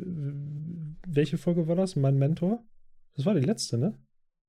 Nee. Nee, die letzte war mein Lieblingspatient, davor war mein Mentor. Stimmt, mein Mentor. Also, ja. Und das ist ja dann nochmal eine ganz, also das ist wirklich eine ganz krasse Hochstufen, weil ich würde sagen, von einem Mentor zu einem Vater ist nochmal eine andere Sache. Ja, das ist schon echt eine ganz, ganz weite äh, also sehr weit gefasst. Das fällt mir das Wort nicht richtig ein. Und das immer noch bei einem Vorgesetzten, das darf man ja nicht vergessen. Also wir sind ja immer noch auf der Arbeit. Ja, das, wir sind ja immer noch auf der Arbeit. Ja? Gibt's keine das ist alles dienstlich hier. Gibt es hier keine Beziehung. Ja, so. Jetzt sag mal was anderes genau. gerade. Kannst du denn einmal unseren ZuhörerInnen erklären, wenn man sagt, was zum beneidenswerten Henker von Ronald McDonald, hast du dir dabei gedacht, wer ist denn dieser Ronald McDonald? Dieser Ronald McDonald Ach so, ich denke mal, damit ist der Clown einer großen Burgerkette gemeint. Da bin ich mir auch ziemlich sicher. Hast du eine Idee, seit wann es diesen Clown gibt? Oh, diesen Clown gibt es schon relativ lange. Ich glaube, seit den. Ich glaube, seit den 50ern. Es gibt einen guten Film darüber. The Founder, kann ich nur empfehlen. Mit Michael Keaton. Nah dran. Es gibt den, hm? jetzt Ronald McDonald seit 1963. Ach gut, dass Ronald McDonald später kam. Äh, okay, ja. Ich war jetzt bei der Burgerkette selber, ja. Der Ronald McDonald Der erste Darsteller war Willard Scott. Fun Fact, der wurde späterer NBC TVs Today Show Wettermann, was jetzt irgendwie auch so, ja, okay, kenne ich nicht. Freddy, was erzählst okay. du da? Aber fand ich ganz witzig. Interessant. Der hatte vorher einen anderen Clown gespielt, der hieß Boso, der Clown, und der war irgendwie sehr populär im Fernsehen. Der Name sagt mir sogar was. Ich habe den schon mal irgendwo gehört. Da ging es nämlich darum, dass die von McDonalds irgendwie, ich weiß nicht mal wer, auf ihn zugekommen sind und gesagt haben, hey Mensch, könntest du nicht für uns auch was machen? Und die Sache ist, McDonalds hat nie gesagt, dass er das erfunden hat. Er selber von sich sagt, dass er die Figur erfunden hat. Ist aber eigentlich auch irrelevant. Also wahrscheinlich für ihn nicht irrelevant, das will ich nicht damit sagen, aber für uns ist es irrelevant. wahrscheinlich nicht. Äh, seit 1963 gibt es diesen Clown. Ich habe mir tatsächlich mal die ersten, einen ersten Werbespot davon angeguckt. Deutlich anders als das, was wir inzwischen kennen. Fand ich, als ich das nur das Bild gesehen habe, gruselig. Ich muss sagen, ich habe so ein bisschen, ich finde Clowns generell ein bisschen gruselig. Clowns sind auch gruselig. Sollen wir niemand was anderes erklären? Aber beim Reden war es dann halt vollkommen okay, weil es einfach nur, es ist einfach nur sehr, sehr klare Werbung für Pommes, Burger, äh, Cola. ja. Mm. Ich mag Pommes. Jetzt gibt es zu diesem Zitat aber noch was Interessantes, diesem was zum beneidenswerten Henker von Ronald McDonald. Im Englischen sagt er, What in the name of Are you there, God? It's me, Margaret. Were mhm. you thinking? Steht bei mir auch dann kannst du vielleicht auch sagen, wo es herkommt. Ach so, ja, sehr gerne. Also mir sagte das im ersten Moment nichts, aber Dr. Google weiß natürlich, was da Phase ist. Es handelt sich hier um einen Jugendroman aus dem Jahr 1970. Das ist im Prinzip eine, ja, ich nenne es mal so eine Coming-of-Age-Geschichte eines jungen Mädchens. Es geht auch ein bisschen um Religionsfindung und so, so ein Sommer im Leben eines jungen Mädchens, das dann erwachsen wird, mit Jungs zu tun hat, etc. pp. Das ist so der Kern. Worauf sich dieses Zitat direkt bezieht, das habe ich jetzt nicht rausfinden können. Das ist der Name. Also, oder ja, äh, genau, das ist der Name, aber warum das jetzt da kulturell passt, also ich habe nur auch mitbekommen, dass das, dass das wohl eine Standardlektüre in Amerika sein muss für junge Leute. Das Buch ist auch mal vom Time Magazine zu einem der besten englischsprachigen Romane zwischen 1923 und 2005 gekürt worden. Also das muss schon eine gewisse Bedeutung haben in Amerika. Es ist halt eine sehr interessante Geschichte. Ich habe jetzt natürlich das Buch nicht gelesen, ich habe aber mir den Wikipedia-Artikel auch genauso durchgelesen definitiv Coming-of-Age-Geschichte, aber ein interessanter Punkt, es geht halt um ein Mädchen aus einer sehr gläubigen Familie und einem recht gläubigen Umfeld. Für die Mädchen ist tatsächlich dieses ihre Periode kriegen zu der mhm. Zeit sehr relevant. Ein paar Mädchen haben wohl schon ihre Periode gekriegt, ein paar nicht. Dann ist da dieser Druck von wegen dieser, oh mein Gott, irgendwie, ich kriege das nicht, es kommt nicht und dieses so, mein Körper entwickelt sich nicht so wie die anderen Körper. Und dieses mhm. im Prinzip, was, was jeder so ein bisschen nachvollziehen kann, was jeder vielleicht auch schon mal in dem einen oder anderen Bereich hatte, dieses von wegen, ich bin langsamer, was stimmt denn nicht mit mir? Mhm, wie es hinterher sein. Die Hauptcharakterin, die Margaret, die betet halt jeden Abend und sie beginnt jedes Gebet immer, bist du dort, Gott? Ich bin's, Margaret. Daher der Buchtitel. Und ich habe jetzt immer überlegt, also Geschichte ist ganz interessant, es geht dann halt weiter, da ist halt dieses eine Mädchen und das hat angeblich schon ihre Periode, aber dann kriegt sie später raus, so, ach nee, doch nicht. Und als die beiden zusammen tatsächlich irgendwo sind, kriegt die dann ihre Periode. Also es wird auch viel so, ne, wird so viel gelogen, wie das auch vielleicht unter Jungs auch durchaus mal so ist, dass da so, ah, hier, ne, ich hatte schon mal Sex und dann so alles, so, boah, was, wirklich? Und der hatte noch nie Sex. Gibt es ja auch etliche Geschichten darüber. In diesem Fall ist es so, dass sie während dieser ganzen Zeit auch zwischendurch ihre Religiosität verliert und halt das in Frage stellt. Erst am Ende des Buches kommt sie wieder dahin zurück als sie dann auch ihre Periode kriegt am Ende des Sommers irgendwie und dann halt irgendwie praktisch so mit Gott wieder mehr oder weniger im Reinen ist und dann halt wieder anfängt zu beten. Ah, okay. Ich habe halt viele dieser Elemente in dieser Folge wiedergefunden. Oder ich habe es mir zumindest so zurechtgeschustert, dass es passt. Aber wir haben den Kopf zurechtgebogen. Ja, also weil wir haben im Prinzip auch an mehreren Stellen dieses, dass JD sich selbst einredet, dass eine bestimmte Art und Weise halt geht, dass er dann rausfindet, dass es nicht geht. Und erst am Ende, als er sich für seinen eigenen Weg entscheidet und sich frei macht von dieser Entscheidung, was halt in diesem Buch auch so ähnlich ist, wo sie am Ende merkt, so, es ist eigentlich egal, ob ich jetzt meine Periode habe oder nicht. So, es ändert nicht, nichts an mir als Mensch in dem Sinne dass man dann erst zu diesem Kurs kommt, wo man hin will. Das ist jetzt natürlich ein bisschen weit hergeholt. Ich habe das Buch nicht im Detail gelesen, könnte auch eine Fehlinterpretation meinerseits sein. Aber ich finde es super, dass du es rausgefunden hast. Vielen Dank, aber ich finde deine Interpretation auch, auch echt nachvollziehbar. Also wenn, wenn ich jetzt drüber, drüber nachdenke, diese Entscheidung, die JD treffen muss, also er entscheidet sich ja schon, aber er entscheidet sich jetzt nicht dafür, ich bin jetzt auf, äh, in, im Team Cox Also irgendwie schon, aber mehr so, er hat seinen eigenen Weg gefunden, wie er in der Medizin sich verortet. Insofern passt das schon, finde ich. Und jetzt kommt das Beste. Jetzt kommt das Allerbeste. Wenn ihr sagt, okay, das ist cool, die Geschichte klingt eigentlich nicht so, als ob ich sie jemals lesen will und das ist schon ein bisschen alt. Mag sein.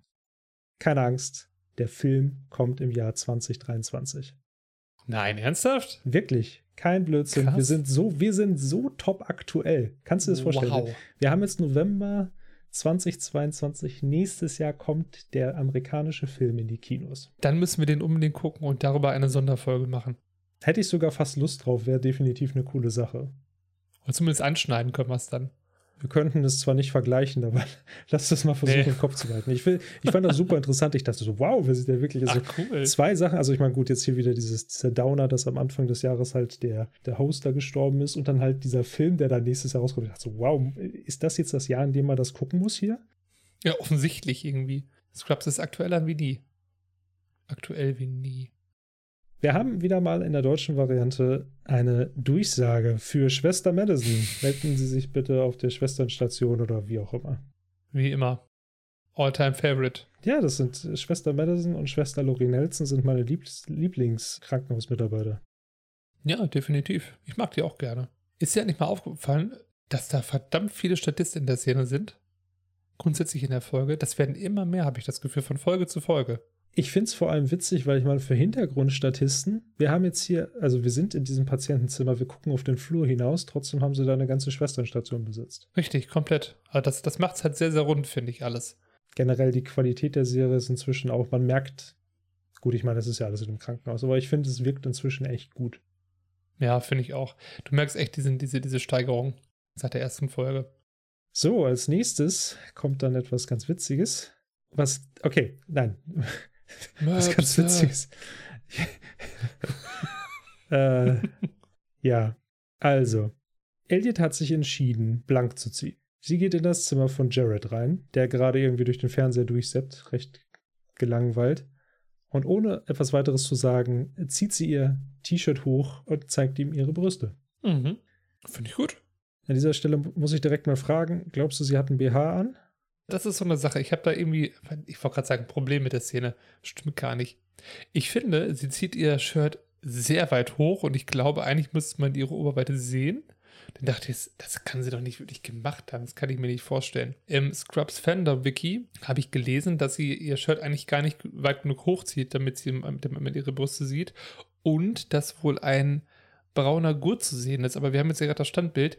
Ich sehe da nirgendwo irgendwie einen braunen Gurt, der das verdeckt. Oder ist dir da was aufgefallen? Nee, mir ist nichts aufgefallen. Also ich meine, sie hat es in Wirklichkeit nicht gemacht. Ich nehme mal an, sie wird einen hautfarbenen BH getragen haben oder so. Da gibt es ja Varianten, die halt irgendwie das, also der Junge wird das nicht gesehen haben. Nee. Ähm, Das das wäre nämlich auch tatsächlich sehr schwer machbar gewesen. Und ich glaube nicht, dass sie Lust hätte, sich dazu entblößen, besonders wenn es nicht sein muss. Das ist ja nochmal eine Sache. Das habe ich so oft schon mitgekriegt, auch zum Beispiel äh, aus Game of Thrones, wo da die Daenerys, äh, wie heißt sie denn nochmal? Targaryen. Ja, nee, den, ich dachte die Schauspielerin. Ach so, ähm, Emilia Clark. Emilia Clark, genau, die hatte halt gesagt, ne, sie, an dieser einen Stelle hatte sie sich nackt gemacht und sie hat gesagt, okay, wenn es wirklich der Szene dienlich ist, ja, aber nicht einfach nur für Effekthascherei macht sie sich nicht mehr nackt. Und das geht ja vielen anderen Schauspielerinnen dann auch so, die dann sagen, so, ich sehe es jetzt nicht ein, dass ich mich hier nur ausziehe, damit mich Leute angeiern können. Mhm. In dem Fall bin ich mir ziemlich sicher, dass die jetzt nicht einfach ihre Brüste zeigen musste. Nee, das glaube ich auch nicht. Aber es war schon gut gemacht, finde ich. Also, wenn man es jetzt nur so im Durchlaufen sieht, dann fällt das überhaupt nicht auf, finde ich, dass da irgendwas sein soll. Oder wahrscheinlich irgendwas ist wie ein hautfarbener BH. Was mich eher stört, ist, ich dachte halt, sie hat ein BH an. Also hätte ich jetzt einfach mal so angenommen. Natürlich kann sie auch ohne BH arbeiten. Also, du meinst grundsätzlich? ja, so grundsätzlich. Kann halt Vorteile haben. Ja. Hatte ich ja schon gesagt, ich finde, das ist hier ein bisschen bedenklich, aus der, aber aus einer Sicht, wahrscheinlich, wenn ich der 13-jährige Junge wäre, würde ich es auch feiern. Ja. Äh, da würde ich mich nicht von freisprechen. Und es ist passiert halt auch so nebensächlich, das finde ich sehr cool. Also sie geht halt rein, zieht es hoch, der Junge fährt jetzt derbe. Und dann schwenkt die Kamera aber um in den Gang und JD geht durch den Gang und hält einen inneren Monolog, wo es darum geht, ach, das ist Dr. Cooks, das ist blöd, Mann. Brauche ich gar nicht. Hä? So. Und äh, er geht einfach nur dem Zimmer vorbei, man hört noch den Jared schreien, ja! Yes! Wahrscheinlich bester Tag seines Lebens. Und der JD trifft auf den ähm, Jetzt sag mir doch mal kurz schnell so einen der coolen Spitznamen, die du ihm gegeben hast. Von Kelso meinst du? Ja, genau. In dem Fall am besten Klemmbrett Kelso. Klemmbrett Kelso.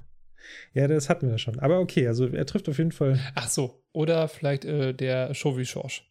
Der trifft den Schuvi Schorsch, genau.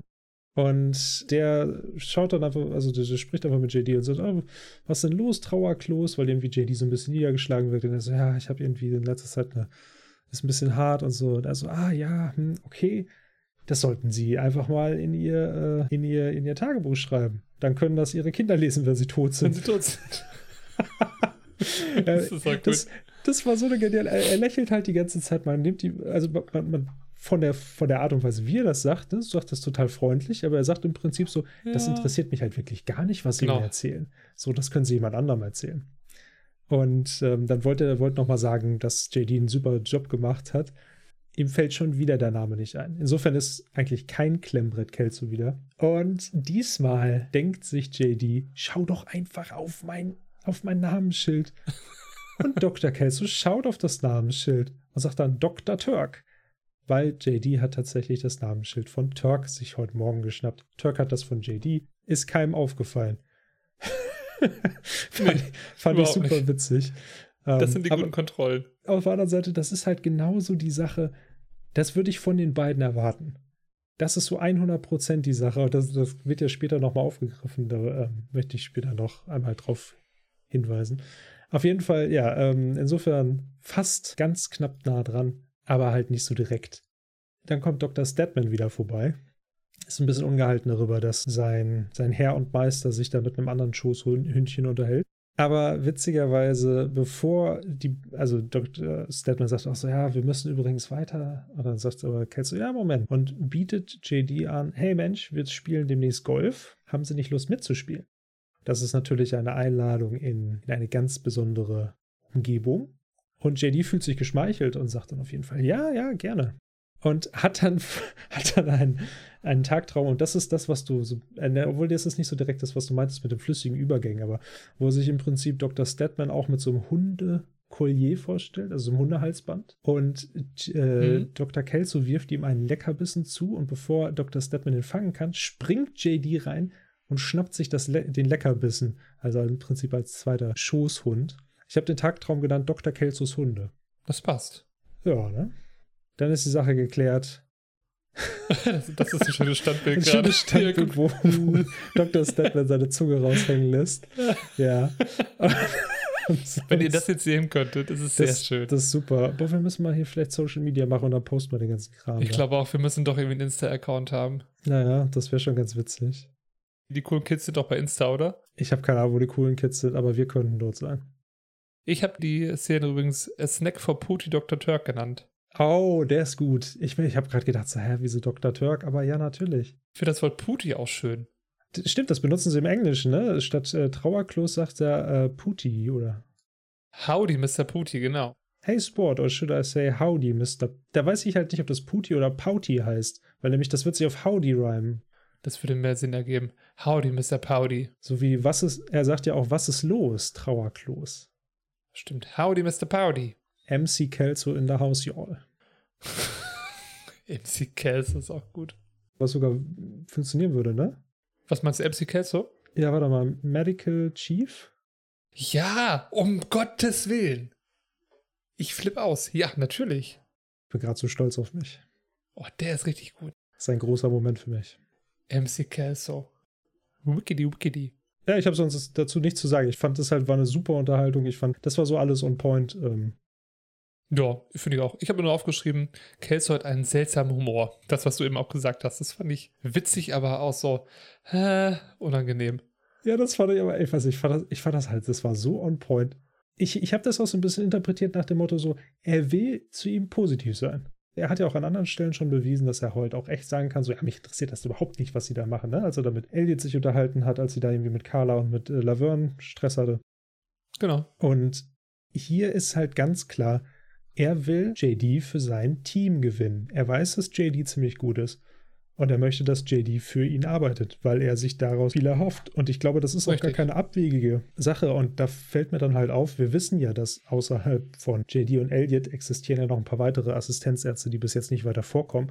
Aber wenn mhm. wir uns vorstellen, dass in diesem Krankenhausumfeld jetzt gerade JD wirklich der beste Assistenzarzt ist, der gerade da ist, der vielversprechendste, mhm. der wirklich so gehandelt wird. Ne? Er hat dauernd irgendwie damit Dr. Cox hängt mehr oder weniger dauernd mit ihm rum und nimmt sich die Zeit, um ihn zurechtzubiegen. Mhm. Dr. Kelso versucht ihn praktisch schon auf die richtige Bahn zu bringen, was er als die richtige Bahn sieht, um ihn halt einen weiteren, ein Dr. Statman zu machen. Und ich glaube, Dr. Statman ist bestimmt auch ein, ja, Dr. Statman ist bestimmt auch ein guter Arzt. Da ich auch von aus. Ich meine, nicht umsonst wäre er in der Position, in der er ist. Naja, das kann ja auch wegen guter Schlammerei haben. Ja, das stimmt, aber ein gewisses medizinisches Fachwissen setzt sich schon voraus. Ja, das stimmt. Apropos Wissen, was wollen dann Turk und Todd in der nächsten Szene wissen? Oh, du mit deinen guten Überleitungen, du guter Mensch, du. Danke. Erstmal musst du ja sagen, was für eine Uhrzeit haben wir? Nachts. Nachts haben wir, genau. So. Die allgemein bekannte Uhrzeit. Nachts. Das, das, Bild ist ja großartig, das sehe ich jetzt erst. Entschuldigung.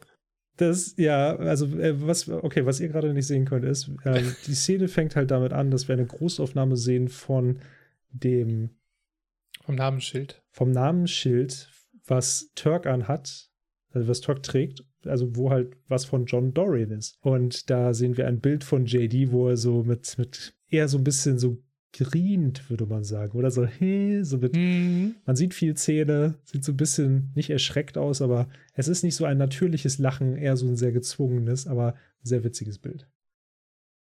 Soll ich die Szene auch beschreiben? Genau, das, das, das wäre cool. Das, das könnte ich ja sogar mal machen, eigentlich. Das ist eine starke Sache. Das ist eine starke Sache. Ja, also im Prinzip, wir sind, im, wir sind in dem, ist das der Ruheraum oder in diesem Pausenraum sind wir? Genau, das ist Ich glaube, ja, Pausenraum, genau. Wir sind in einem Pausenraum. Wir sehen seit langem mal wieder den Todd-Star. Der gute Todd. Den haben wir tatsächlich die ganze letzte Folge nicht gesehen. Und ich glaube, die davor auch gar nicht so doll. Weiß ich gar nicht mehr. Aber es, es, ist jetzt schon ein bisschen her, dass wir den gesehen haben. Kurz überlegen. Nee, nee, er ist nicht aufgetaucht. Das ist schon etwas her. Ja, das letzte Mal beim Basketballspielen, glaube ich. Er sitzt mit Turk zusammen auf der Couch, die dort steht. Und sie unterhalten sich. Und zwar das ist jetzt eine ganz interessante Sache. Das muss ich ja mal kurz beschreiben. Also Todd hat in seinem Schoß ein Buch, ein Medizinbuch, so wie ich das sehen kann. Riesiges Medizinbuch, ja. Riesiges Medizinbuch. Der Turk nichts. Also der Turk ist wirklich nur da, um zu schnacken. So, und er erklärt. Er hat ganz andere Probleme. Er hat Frauenprobleme und er erklärt jetzt, okay, was er machen will, um Carla zu beweisen, dass er sie gut kennt. Und im Hintergrund sitzen am Tisch JD und Elliot, die da auch irgendwie einen Haufen Medizinbücher aufgeschlagen haben und im Prinzip so ein bisschen ihre Hausaufgaben machen müssen. Ne? Sie müssen halt, äh, sie, sie haben ihre ganzen Fälle und müssen halt gucken, okay, was, was brauchen die Patienten, was müssen sie machen, ihre Akten durcharbeiten und sonstiges. Und mhm. sie lesen ja auch oftmals auch nochmal nach, was ein Patient haben könnte. Was ich super interessant finde, weil ich mache mir da gar nicht so viel Gedanken drüber, wie Ärzte genau arbeiten. Ich kenne das nur, du gehst zum Hausarzt und der Hausarzt sagt dir, dass es das und das und das ist. Das, so. das, das, Bein ist ab, das muss wieder dran. Sie haben einen klassischen Fall von Beinabszess. Ah, okay, alles klar. Ein Beinabszess. Ja. Ich, ich, musste niesen und so. Ja, das nennen wir einen Schnupfen. Oh. Ah, okay. ein medizinischer Schnupfen, oder? Ja. Sehr medizinischer Schnupfen. Ja, Verlassen Sie meine Praxis. Aber lassen Sie Ihr Geld hier. Genau. Auf jeden Fall fängt Turk an mit stärksten Eröffnungen, die es seit Menschengedenken gab. Er kramt in seinen Kopf, ich werde ihr Blumen schenken. Turk ist halt einfach krass. Todd ist der ideale Wingman und sagt, ja! Und Elliot von hinten so, Sava, das ist ja sowas von alt. Und be äh, beide wollten sich gerade so High Five geben und hören auf und so, ah. Und dann geht Turk in die nächste. Okay, wie wär's mit Schokolade? Und Todd ist sofort wieder, ja! Und dann Elliot so, mm, mit leckerer Klischeefüllung. Und beide hören wieder auf. Und dann kommt, ich glaube, dann kommt schon der nächste Punkt. Nee, kommt noch nicht. Dann kommt erstmal, ähm, reden dann JD und Elliot ein bisschen über Medizin. Und JD ich weiß gar nicht, das ist wäre halt interessant zu wissen, was er sich da genau anguckt, weil dann kriegen wir von ihm auch mal ein bisschen mehr mit. Kriegen wir aber nicht. Er sagt nur, er gibt seine, Un, seine, seine, seine Lebensweisheiten an Alien weiter. Ist auch schon sehr überheblich. Er fängt nämlich an mit: Hast du schon mal versucht, deine Patienten nicht nur nach der Fachmedizin zu betreuen, sondern auch mal mit unkonventionellen Methoden? Dann denkt man so: Okay, was, was meint er jetzt da genau? Aber darauf gehen wir nicht ein, weil nämlich dann Turk springt hoch und: Ey, pass auf, ich hab's. Ich schenke ihr einen Stift. So einen richtig schönen Kugelschreiber.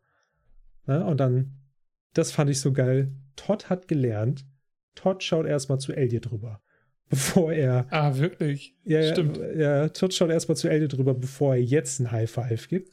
Er ist noch nicht so ganz überzeugt. Das fand ich so, das fand ich so geil. Turker erklärt, ja, sie schreibt so gerne, sie findet E-Mails zu unpersönlich. Das wäre doch voll genial, so, ne? Elliot lässt es sich kurz durch den Kopf gehen. JD sieht aus wie ein Idiot dabei. Und ähm, ja, wir, haben so, wir, haben hier gerade so ein Standbild, wo er die Augen halb offen hat. Und ähm, dann gibt Elliot ihr ein Verständnis, ja, kann man machen. Und Todd so, yeah! Und dann kommt Turk zum Schluss so, ah, jetzt muss ich nur noch Zeit finden, einen zu kaufen. Was auch wieder eine Anspielung ist auf, hey, die müssen sehr viel arbeiten da und haben eigentlich mhm. gar nicht mhm. so viel, wie soll man sagen, Zeit zum, was auch immer die da machen. Für Freizeit oder so, ne? Aber dafür schon. Ja, er wird sogar angepiept. Turk wird angepiept. Oh, Fun Fact fällt mir gerade ein. Wir hatten in der ersten Folge noch über Pieper gesprochen und hatten gesagt, hey, das ist ein Geräusch, was wir hier auch öfters hören werden. Haben wir gar nicht so oft bis jetzt gehört. Stimmt, tatsächlich. Hält sich tatsächlich in, in Grenzen. So, und dann kommt JD wieder und erklärt Elliot so, ja, hey, du solltest nicht das machen, was in den Büchern ist. Weißt du, ich singe meinen Patienten was vor, ich erzähle ihnen Geschichten von einem schaurigen Kapitän zur See. Und dann fängt Elliot auch so ein bisschen an zu lachen, weil es halt einfach so dämlich ist, ne? Das und zieht auch cool, also so ein bisschen auch so, hä, was, was, was willst du von mir? Dann kommt äh, Laverne um die Ecke und sagt, hey, ich dachte mir, vielleicht interessiert sie hier die, die Akte vom, vom Jared. Ne? Vielleicht wollen sie sich die einmal angucken. Und dem Jared geht es nämlich tatsächlich besser. Seine Werte sind besser geworden. Und JD sagt dann noch so, weil er weiß ja nicht, dass Elliot sich entblößt hat. Das alles nur, weil Michael Jordan Schrägstrich The Rock vorbeigeschaut hat, ne? Genau.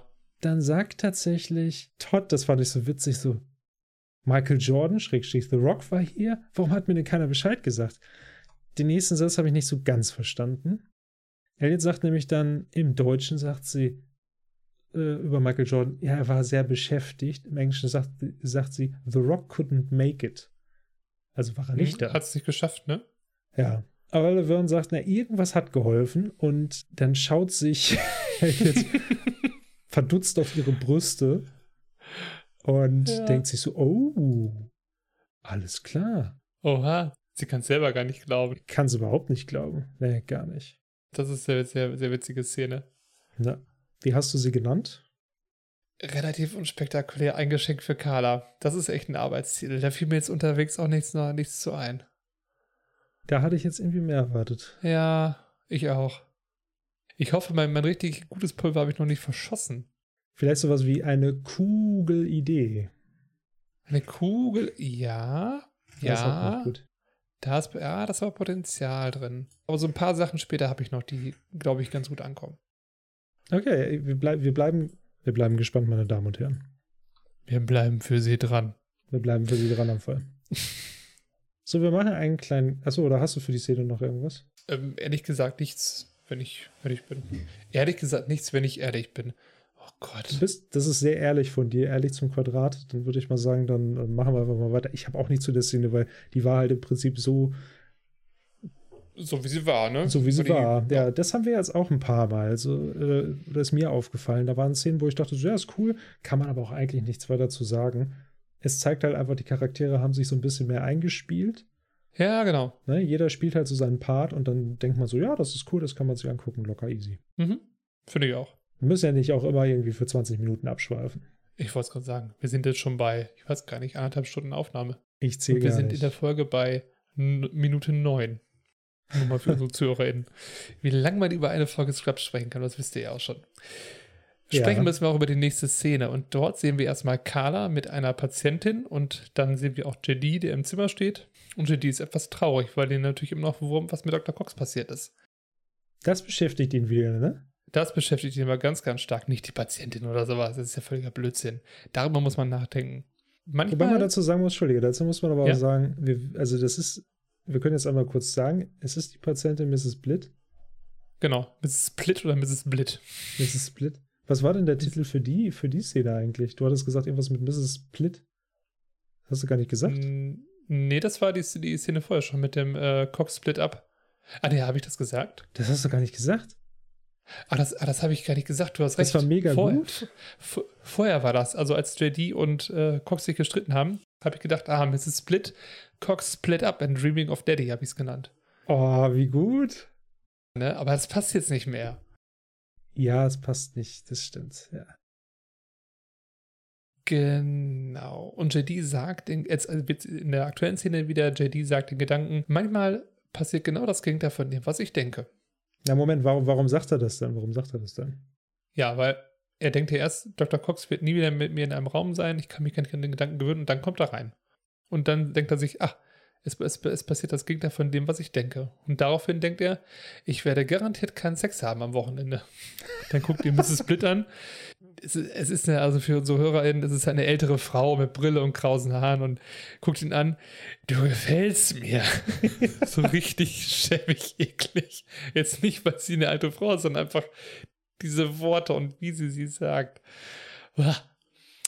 Ähm, Ja, komm, die Frau weiß, was sie will und hat es sehr klar zum Ausdruck gebracht. Richtig, nehmen, was man kriegt. Und äh, Dr. Cox ist Profi, spricht mit Carla über die Patientin und JD denkt sich, äh, selbst wenn er mir verzeihen, äh, selbst wenn er mich um Entschuldigung bitten würde, ich würde ihm nicht verzeihen. Und Dr. Cox spricht ihn an, übrigens, äh, was ich dir noch sagen wollte, warum ich gestern so schlecht drauf war. Ich verzeihe ihn, sagt er dann laut. Unterbrich mich nicht, sagt Dr. Cox daraufhin, zieht ihn zur Seite, zieht einen Vorhang zu, sagt zu JD, zieht ihn hier zu. JD zieht ihn nur drei Zentimeter weiter. Und dann unterhalten sie sich darüber, warum Dr. Cox so sauer war. Und er erklärt ihm im Prinzip nochmal das, was er ihm sowieso schon gesagt hat. Mrs. Blitt braucht diese Tippsanlage, ähm, aber die können wir jetzt nicht mehr machen, weil Mr. Martinez ja jetzt offiziell tot ist und diese OP nicht mehr ansteht, ne? weil sie nicht versichert ist. Weil unser Super Bob Genau, weil unser Super Bob das nicht zulässt. Ähm, und äh, JT fragt, ist er wirklich so schlimm? Und dann legt Dr. Cox los. Er sagt dann einfach, wie sehr er Dr. Kelso hasst, dass er alle Leute hasst, die mit ihm zu tun haben. Dass er, äh, wie war das nochmal im Deutschen? Dass er den Speichellecker hasst, der seinen Köter Gassi führt. Ich habe mir das Englische nur aufgeschrieben, sein Vaguely Racist Lawn Jockey hasst er auch. Also er hasst wirklich alles, was mit Dr. Cox, zu, äh, Dr. Kelso zu tun hat. Durch die Bank. Und äh, dann äh, sehen wir JD in so einem, ja, in so einem halben Tagtraum. Das meintest du wahrscheinlich, ne? Der so eingebunden wird, wo du sagst, das ist kein richtiger Tagtraum. Wie JD im Golf-Outfit steht, weil er geht ja mit Dr. Cox, äh, mit, mein Gott, mit Dr. Kelso golfen. Und findet sich in einer sehr unangenehmen Situation wieder zwischen seinen beiden Daddys, beziehungsweise seinen beiden Vorbildern. Und überlegt, okay, auf welche Seite stehe ich denn jetzt eigentlich? Dazu möchte ich kurz einmal einwerfen. Das Golf-Outfit, was er trägt, ist, äh, ich würde sagen, vielleicht ein bisschen klassischer. Also es ist keins, was man heutzutage tragen würde. Und die Nein. Teile da sind sehr zusammengewürfelt, aber es soll halt wirklich übertrieben nach Golf aussehen. Dieser Bommel, den er auf dem Kopf hat, der ist ja krass bunt, das fällt mir jetzt gerade erst auf. Ja, ich bin mir sicher, dass das nicht eigentlich, das ist kein Golfer-Equipment, was er da anhat. Wahrscheinlich nicht. Also ich meine, du, du, du musst es wissen, von daher. Ähm, Ja, ich habe tatsächlich mal Golf gespielt, deswegen bin ich unser Golfexperte ja, in dieser Runde auf jeden Fall. in dieser Runde. ich wollte noch mal eine Sache sagen zu dem, was du Gerne. gesagt hast, dass sich Dr. Cox, Profi wie er ist, mit Carla über die Patientin unterhält. Das stimmt leider nicht. Dr. Cox ist nämlich genauso abgelenkt wie JD. Aber warum? Weil nämlich Carla hat ihn ein Geschenk von Turk in ihrer Tasche. Und zwar nämlich in, in, ihrer, in ihrer Brusttasche. Und zwar nämlich ein Kugelschreiber. Danke für den Hinweis, du hast recht. Ihm fällt das sofort auf. Er sagt dann, oh, was ist das? Ah, das ist ein Geschenk von meinem Freund. Aha, wann haben Sie das denn bekommen? Und da ist nämlich Dr. Cox sehr neugierig. Und Hm.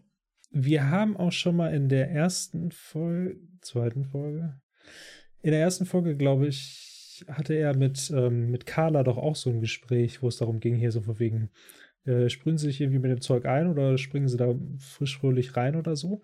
In die Badewanne, genau. Füllen Sie in die Badewanne damit. Das war in der ersten Folge. Und dann hat er auch gesagt, hier, der liegt neben Carlas Prachtarsch, blinzelt nicht und so weiter. Und Mhm. wir bekommen so Hinweise gelegt, dass Dr. Cox vielleicht auch in Carla noch was anderes sieht als einfach nur eine gute Kollegin. Ja, genau. Da ist schon so eine gewisse Verbindung, so ein gewisses Interesse von ihm da. Er Das fragt bei ja richtig. niemanden über seine, Pri also er fragt ja niemanden irgendwie über private Sachen. Überhaupt nicht. Aber Carla schon, ne? Und hier ist er wirklich so, auch, auch, auch der Ton, wie er so fragt, ne? Was ist das denn da? Ein Geschenk? Von wem ist das? Ja, so ein bisschen, so, so eine kleine Eifersucht kann man so ein bisschen auch vielleicht aus seiner Gestik so ein bisschen ableiten. So, Mhm. Es ist nicht nur Interesse. Es klingt so ein Genau. bisschen so, aha, ja, woher haben sie das? Mhm. Woher hast, oder äh, die duzen sich ja wahrscheinlich. Obwohl im Deutschen ja nicht, im, im Deutschen duzen sich nicht, nee. Das ist im Englischen ein bisschen einfacher.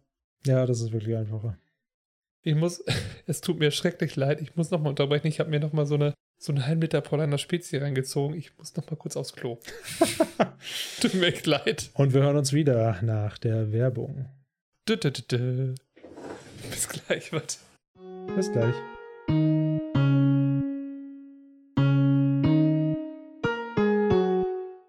So, ich bin wieder da. Ähm, ich glaube, demnächst werde ich einfach direkt von der Toilette aufnehmen. Kann ich einfach laufen lassen. ja, okay. Das äh. Alles für den Podcast. Dann mache ich eine Rauschunterdrückung rein. Ja, Ra Rauschunterdrückung. Zu der Szene noch eine Sache, weil ich finde das so schön. Im Deutschen sagt Dr. Cox Super Bob. Im Englischen sagt er, und da hatte ich dir schon gesagt, das macht deinen ähm, erfundenen Spitznamen Konkurrenzen, Bottomline Bob. Bottomline Bob, ja. Also untere Linie Bob, das ist er im Prinzip. Oder unterm Strich Bob vielleicht sogar. Mit Bottomline hätte ich es jetzt eher eher interpretiert, wenn jemand stirbt, die Bottomline. Wenn das EKG einfach nur eine Linie zeigt. Ach so. Ich dachte halt, weil er im Prinzip, also ich dachte halt wegen unterm Strich, weil es wie eine Rechnung ist. Ach so, okay. Ja, das, das macht auch Sinn. Ich finde, das passt beides. Ja, finde ich auch. Das sehen wir auch später noch in dem Tag, in dem Tagtraum. Kommen wir ja später noch zu. Mhm. Ich habe mir hier mal so ein paar medizinische Sachen rausgeschrieben. Auch hier wieder unsere allseits beliebte Kategorie Frag Dr. Google. Das hat bitte jetzt keine, keinen Anspruch auf Vollständigkeit, was Medizin angeht. Ich habe mich ge gefragt, was ist denn eine Tippsanlage überhaupt? Ah. Und TIPS steht erstmal für transjugulärer intrahepatischer portosystemischer Schand. Gesundheit. Entschuldigung. Also unsere Hörerinnen wissen natürlich genau, was das ist. Ich nicht. Ich muss es Männer nochmal googeln.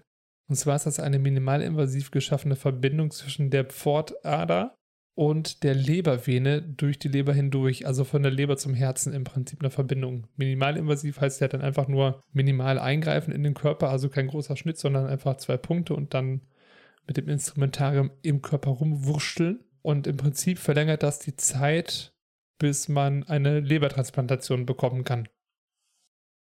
Ah. So, das ist das, was Google sagt. Und dann habe ich gedacht, okay, äh, er sagt dann ja, Dr. Cox sagt dann ja auch noch, wenn Mrs. Blitt diese OP nicht bekommt, kann sie einer, was sagt er nochmal, einer, einer lebenslangen Enzo, äh, Enzephalopathie entgegensehen. Jetzt ist es so, eine Enzephalopathie ist eine Schädigung des Gehirns, im Grunde genommen. Wie eine Enzephalitis, eine Hirnhautentzündung, das jetzt hat doch damit nichts zu tun. Und das ist das Problem im Deutschen. Da sagt er nämlich nur Enzephalopathie. Im Englischen sagt er Enzephalopathie and Jaundice oder Jaundice, keine Ahnung, wie man es ausspricht. Ja und I, ja und Eis. Ja und Eis. ja, oh Gott, ja und Eis. Na, schön wär's. Aber leider ist Jaundice, Jaundice Gelbsucht. Also eine Leberschädigung. Da passt es dann wieder im Englischen. Deswegen verstehe ich es nicht ganz, warum man das nicht mit rübernimmt. Das ist echt super interessant. Wo du es eben gesagt hast, deswegen hatte ich hier nochmal im Hintergrund zurückgespult. Hm. Ich hatte nämlich gedacht, ihre Hautfarbe Ja. Sie ist so gelbstichig, ne? hat einen Gelbstich. Ja, gerade wenn du sie mit Dr. Cox und mit äh, JD vergleichst. Warst du mit Carla nicht? Willst du damit irgendwas andeuten? Nein, natürlich nicht. Vaguely racist launch. oh Gott, ich, ich reibe mich immer weiter rein. Deswegen auch Launch, okay. Ich sitze ja schon auf dem Pferd, deswegen reite ich einfach mal hinterher. Hm. Aber naja, auf jeden Fall, ja, also ich, ich, ich sehe, was du meinst. Also, was wir hier auf dem Bild sehen können, Mhm. ist tatsächlich ihre Hautfarbe. Sieht halt nicht so, na, nicht so natürlich gesund aus, sondern hat so einen kleinen Gelbstich. Und das macht dann halt natürlich Mhm. Sinn. Wir wissen ja, wenn die Leber angegriffen ist, da werden alle unsere Schadstoffe mehr oder weniger gefiltert. Mhm. Das ist schlecht. Oder waren das die Nieren? Genau. Äh, sowohl als auch. Ja, ne? Und bei Beides. Leberschädigung ist halt dann die Gelbsucht. Dann wirst du wirklich richtig, Richtig. also wenn du ganz krasse Fälle hast, ich habe da mal Fotos gesehen, dann bist du richtig gelb. Du kriegst auch so ganz gelbe Augen vor allen Dingen. Wir haben später noch eine Folge in einer späteren Staffel, wo auch ein Patient ist, der Gelbsucht hat. Und da werden wir das auch nochmal sehen. Da ist es aber noch deutlich ähm, stechender. Du meinst diesen Karottentypen. Nee, den, nee, nee, den meine ich nicht. Nee, nee, den meine ich nicht. Ich meine tatsächlich äh, einen, der hat Gelbsucht und der sagt dann so, they call me mellow yellow.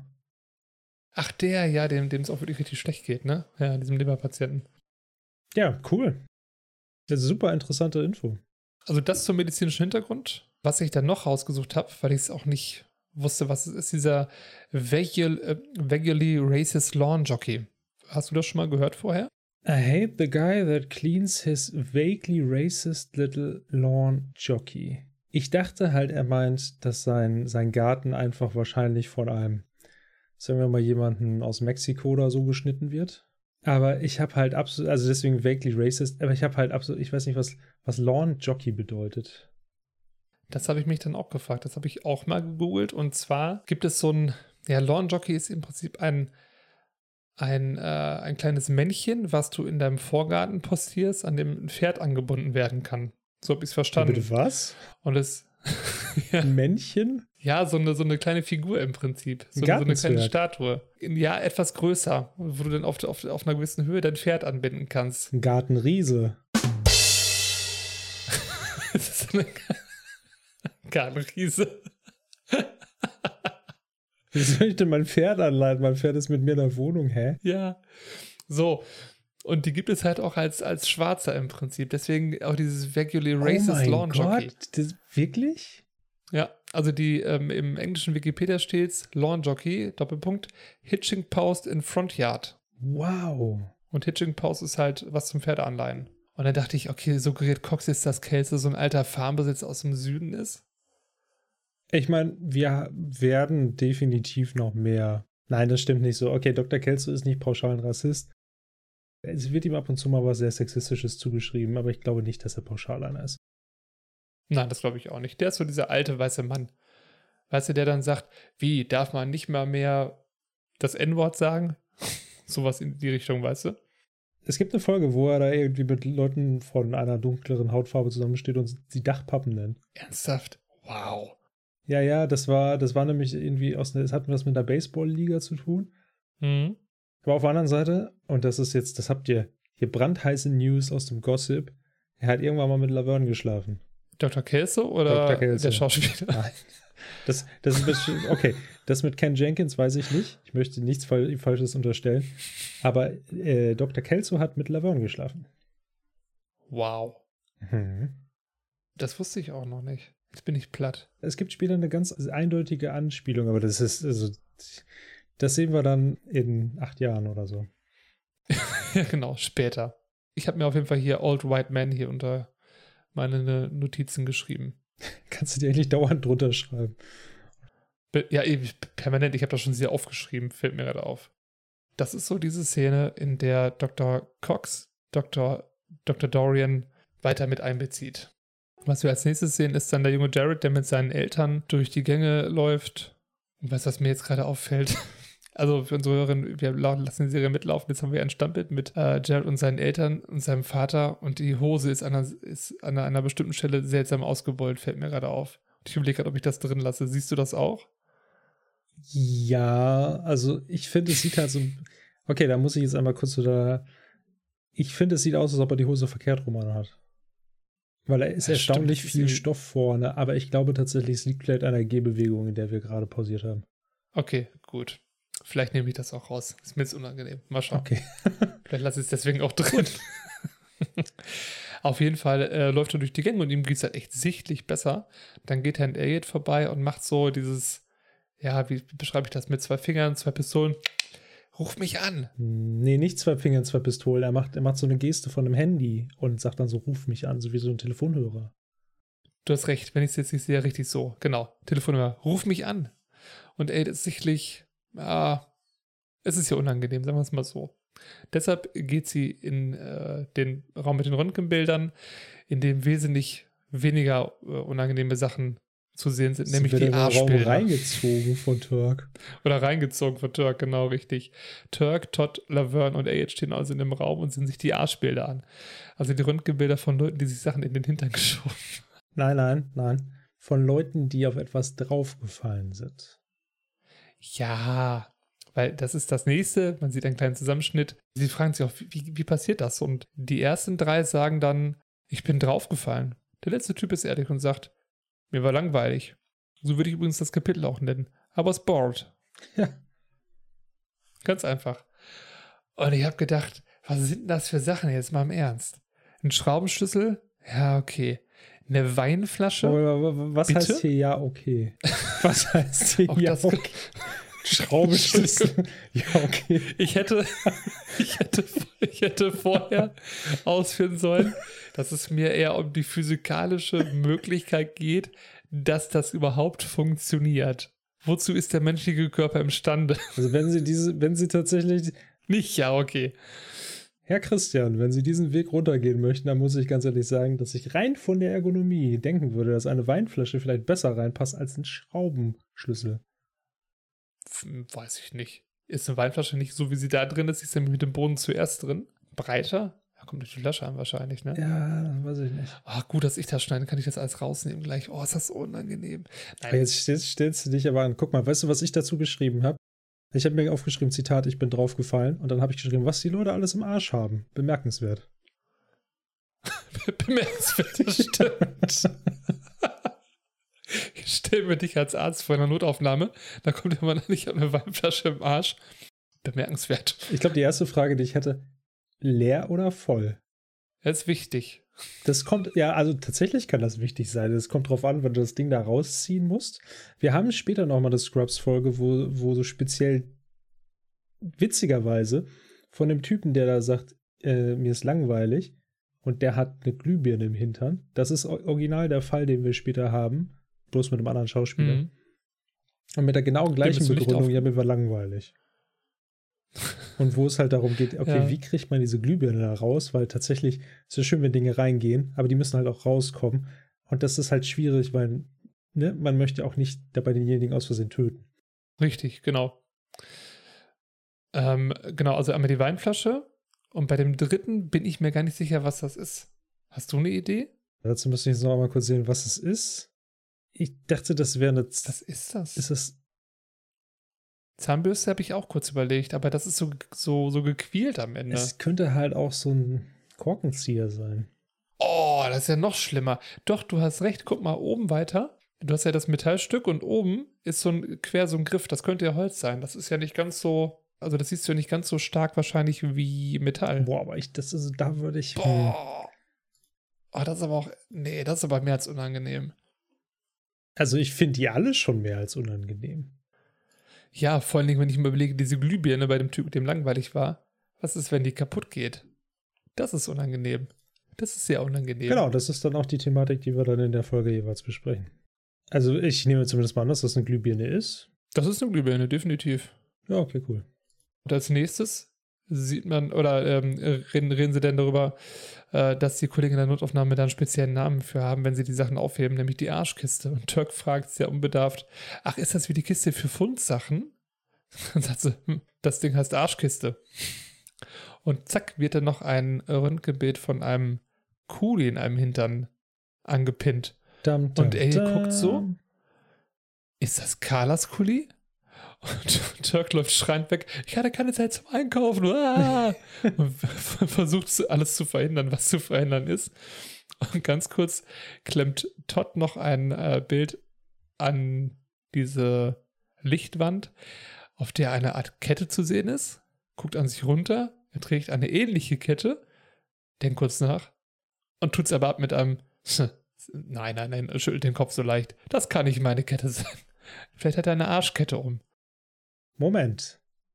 da können wir jetzt, da können wir uns gleich drüber unterhalten. Also, das ist deine Interpretation, dass er denkt, okay, das, das könnte meine Kette sein. Ja. Daraus hin müssten wir aber ableiten, dass Todd seine Kette aus dieser Kiste hat. Ja, das finde ich jetzt nicht abwesig, äh, abwegig.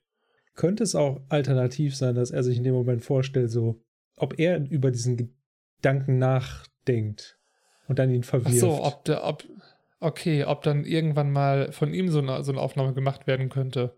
Ja, im Prinzip. Nicht schlecht. Nee, da habe ich noch gar nicht drüber nachgedacht. Also praktisch dieser Gedanke, der durchs Gehirn geht, ich habe auch so eine Kette. Nein, aber sowas mache ich nicht. Nein, das ist ja Quatsch, nein. Ich meine, das Stimmt, ist auch so ein super ja. stranger Gedanke. Ich weiß nicht, warum man den haben soll, aber. Oh, total. Kann ja sein. Ja, klar. oh Mann. Hast du noch was zu der Szene? Sonst hätte ich nämlich noch eine Sache. Ich habe ähm, mir einen Unterschied in der Sprache aufgeschrieben. Und zwar nicht direkt auf eine spezielle Sache. Im Englischen sagt Laverne, there's no lost and found box. Im Deutschen sagt sie ja, alles ist aber vornehm ausgedrückt. Es gibt eine Arschkiste. Mhm. Im Deutschen wird nicht explizit gesagt, dass es keine Kiste für Fundsachen gibt. Das ist wichtig. Das finde ich nämlich ist ein sehr wichtiger Fakt. Im Englischen wird es ganz klar gesagt, es gibt keine Lost and Found Box. Es gibt nur diese Arschkiste. Mhm. Im Deutschen war ich mir nie ganz sicher, ob es halt auch noch eine gibt. Weil Turk fragt nämlich, ist das wie die. Er fragt nicht, ist das, ist das die Lost and Found Kiste? Oder so. Mhm.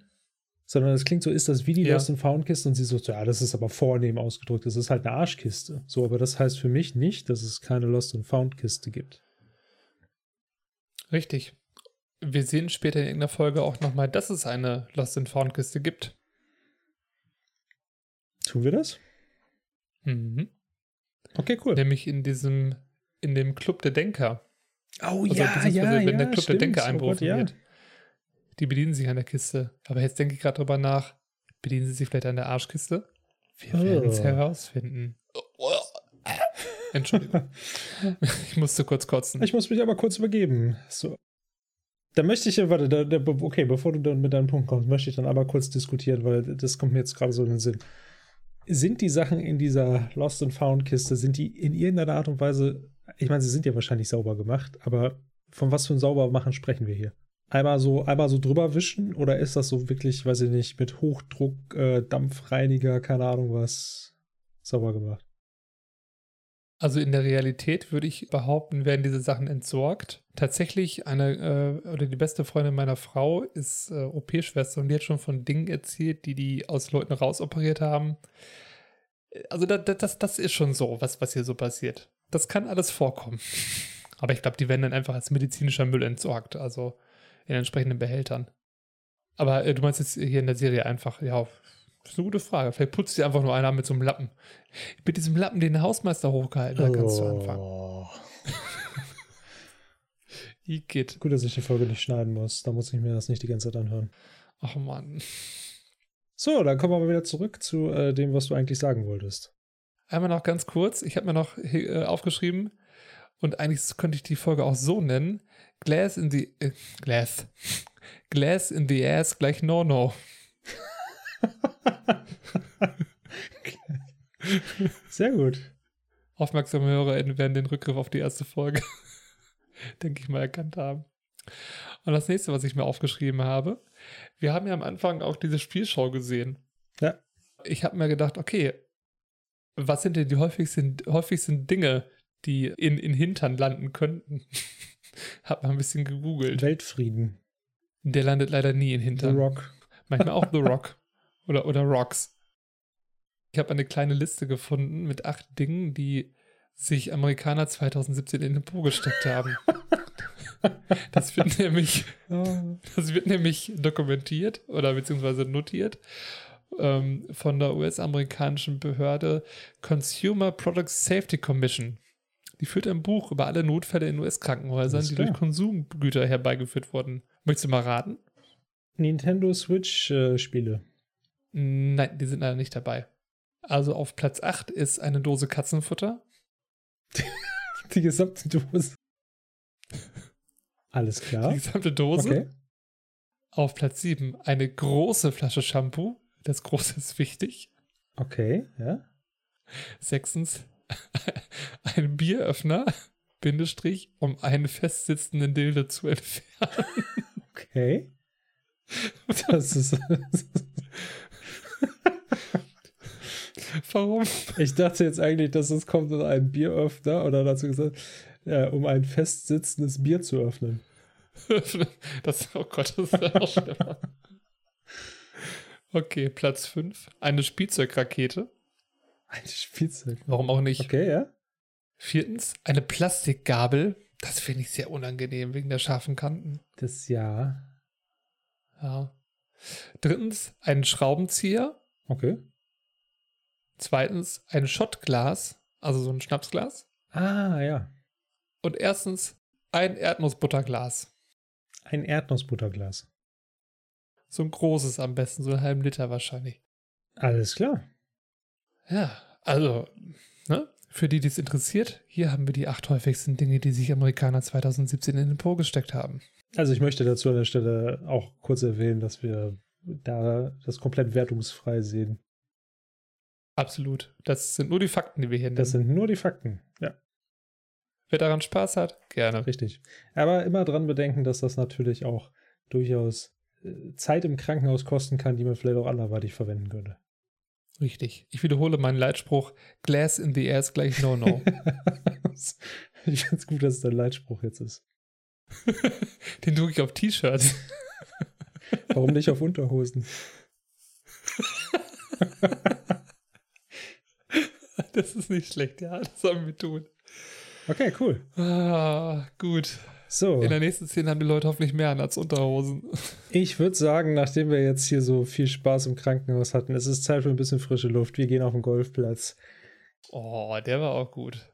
Dankeschön. Es ist ein wunderschöner Tag für Golf, sagt der Schleimer Dr. Stedman. Wir haben Dr. Kelso, Dr. Stedman und JD, die alle schon bereitstehen am ersten Abschlag, um loszulegen. Generell finde das jetzt golftechnisch, sieht das eigentlich sehr authentisch alles aus. Ist gar kein Problem. Natürlich trägt Dr. Kelso sein Bag, so nennt man ja die Tasche mit den Golfschlägern, trägt er nicht selber. Die wird von Dr. Stedman getragen, weil nämlich Dr. Stedman ist ein Knecht. So. Der, er ist ein Knecht.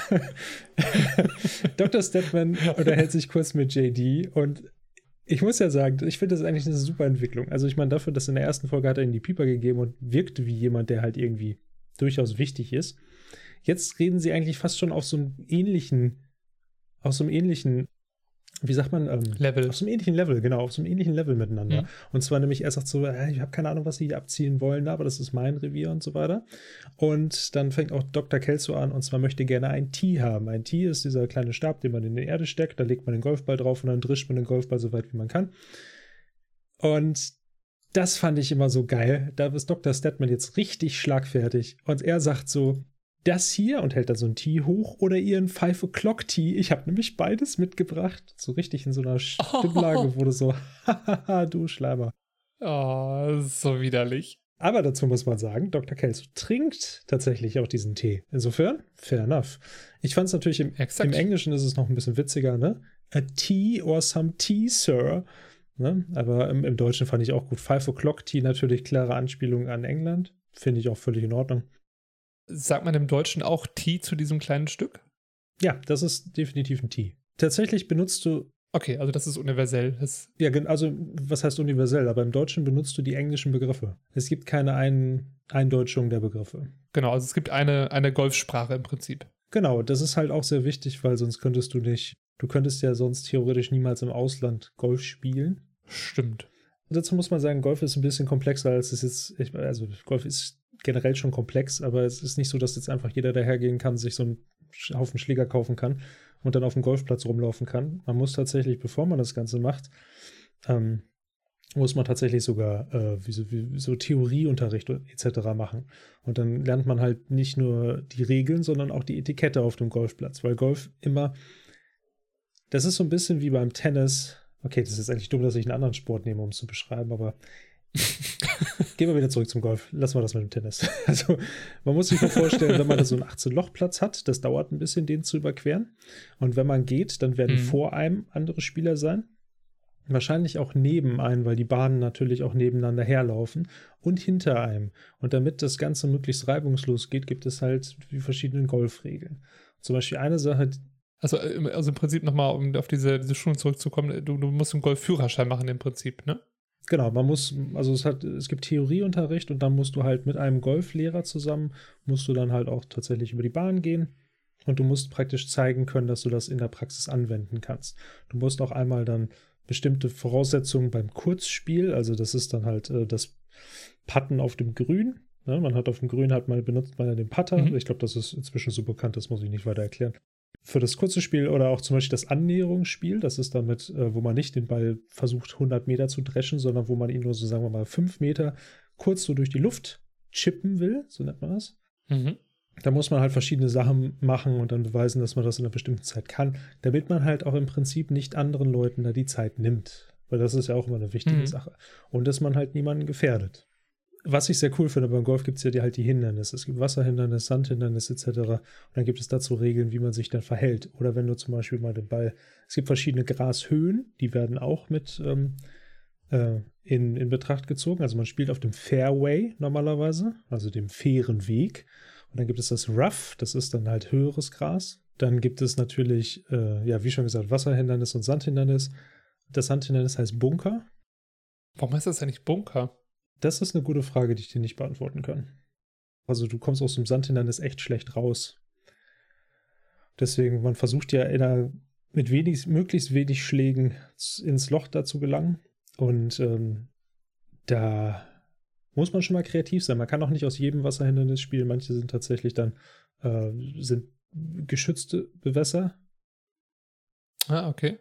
Warte mal, geschützte Gewässer sind es, nicht B-Wässer, weil das macht keinen Sinn. Beschützte mit so einer Security drumherum, die dich einfach schlagen, wenn du zu nahe kommst. ja, genau. äh, ja, also insofern das. Der war auch ein Schläger. Ja, also das ist alles ganz interessant und dann gibt es natürlich Regeln. Ne? Ich habe in das Wasserhindernis gespielt, kann da nicht rausspielen, muss also praktisch einen neuen Ball nehmen und muss den halt in einer geraden Linie zwischen dem zwischen der Fahne und dem Wasserhindernis und so weiter und so fort. Mhm. Insofern, das ist nicht ohne. Und deswegen, um zurückzukehren auf deine Frage, ja, also die ganzen Begriffe sind alle englisch, um halt auch nochmal die Herkunft der Sportart, glaube ich, zu symbolisieren. Vielen Dank für diesen kleinen Exkurs. Fand ich sehr interessant. Gerne. Ich habe mich mit Golf auch vorher noch nie so beschäftigt. Ich dachte auch, naja, schlägst du halt den Ball über das Feld, dann bist du fertig. Also es macht mega viel Spaß. Weit komplexer. Finde ich. Also es sieht halt, also ich finde, das sieht halt immer wie eine, wie eine sehr entspannte Sportart aus, im Sinne von, ähm, ja, so, auch, auch, auch um so ein bisschen runterzukommen, weißt du? Ja, ja, doch, doch, kann man durchaus sagen. Also, also nicht, dass es nicht anstrengend ist, aber einfach eine sehr ausgleichende Sportart. Also, das ist halt einfach, du bist dadurch, dass du halt viel in der Natur unterwegs bist, das ist sehr angenehm. Meiste Zeit auch, es ist ja super ruhig eigentlich. Ja. Ja, dadurch, dass es sich ganz gut verteilt, dann wahrscheinlich auf einem großen Platz. Genau, und die Sache ist halt, ähm, das Einzige, was ich halt hatte, ich wurde halt sehr sauer auf mich selber.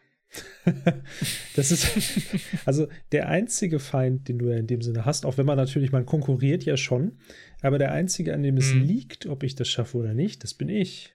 Natürlich kann dann vielleicht noch so, weiß ja. nicht, Windwetter kann er noch reinspielen, aber im Prinzip es liegt nicht daran, ob mein Nach also mein, mein Mitspieler da irgendwie, wie er den Ball schlägt. Wenn ich den Ball schlecht schlage, verliere ich. Es liegt nur an mir.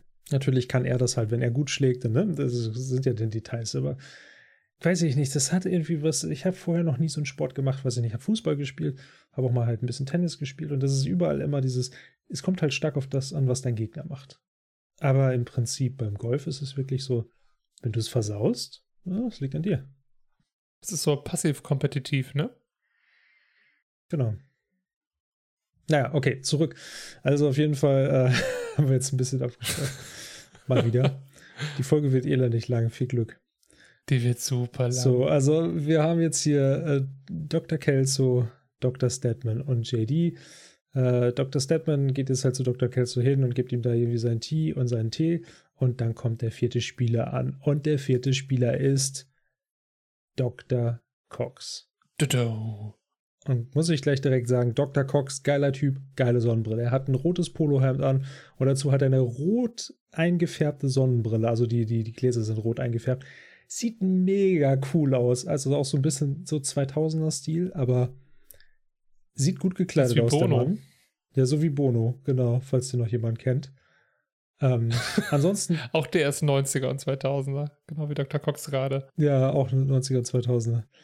Und dann geht es nämlich los mit dem Spielen. Dr. Cox fängt an.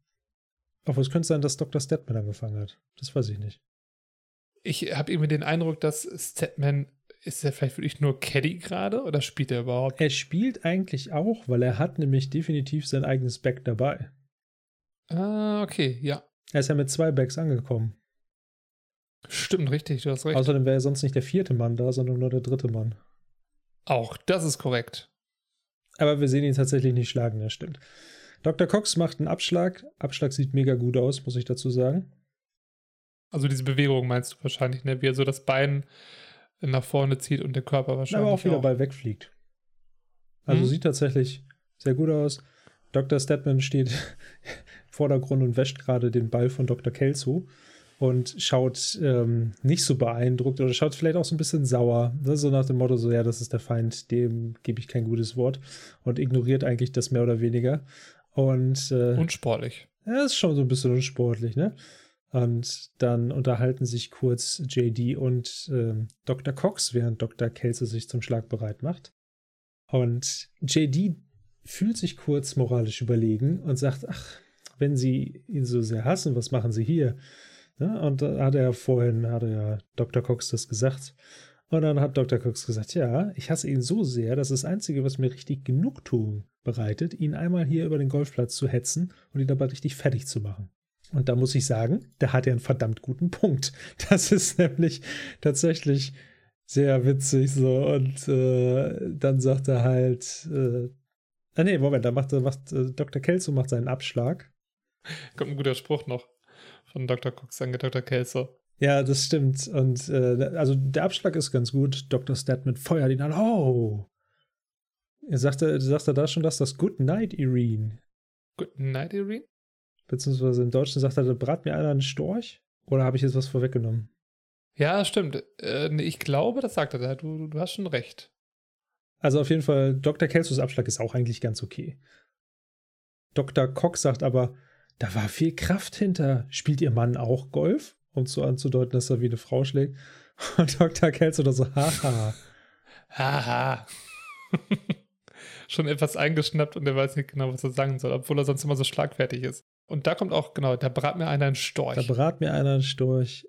Und die Beine recht knusprig. Beziehungsweise im Englischen Good Night, Irene. Sollen wir dazu was sagen? Hm, wenn du was dazu sagen kannst, definitiv.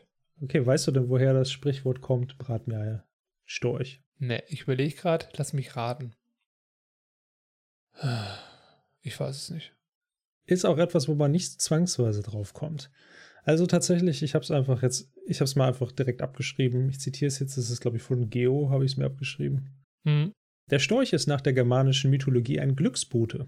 Aus den Sagen wird überliefert, dass er Neugeborene aus der Quelle des Lebens holt und sie den Eltern übergibt. Der Storch ist demnach auch ein Symbol der Fruchtbarkeit und nistet er auf einem Dach, so sollen die Bewohner Glück erfahren. Vertreibt man den Vogel mit den langen Beinen vom Dach, bringt das Unheil. Deshalb bemühen sich die Menschen, Störche zu schützen. So wäre es undenkbar, einen Storch zu braten. Und das heißt, im Prinzip soll, wenn man sagt, da brat mir doch einer einen Storch, das soll einen kompletten Unglauben über eine unglaublich abgefahrene Sache darstellen. Aber etwas, was man eigentlich nicht wirklich will.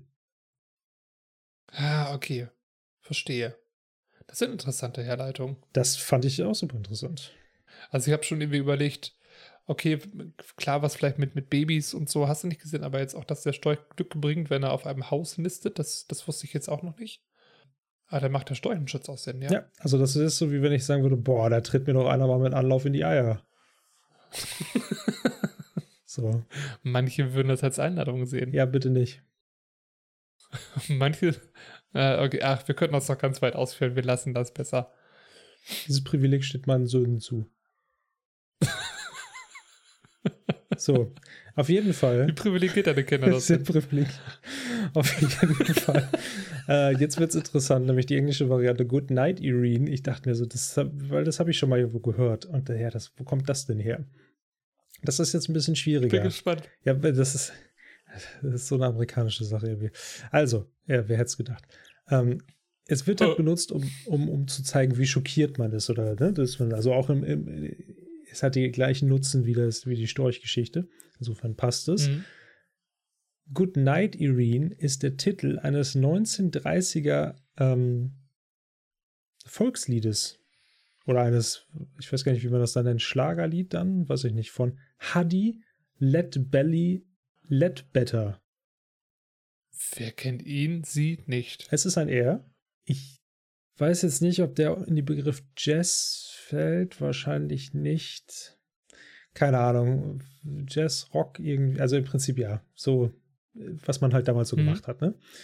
Ähm, wahrscheinlich gab es weder das eine noch das andere. Es ist auf jeden Fall ein Song, der irgendwie primär in den US gehört wird. Und jetzt wird man sich sicher annehmen, okay, in dem Song wird es halt irgendwie einfach nur so benutzt, äh, in, in, in, kompletten Kontrast. Ich weiß gar nicht mehr, was der Kontrast war. Das eine war so, Good night, Irene, wir haben, also dann übersetzt, wir haben, haben kein Geld mehr und unser Benzin ist alle.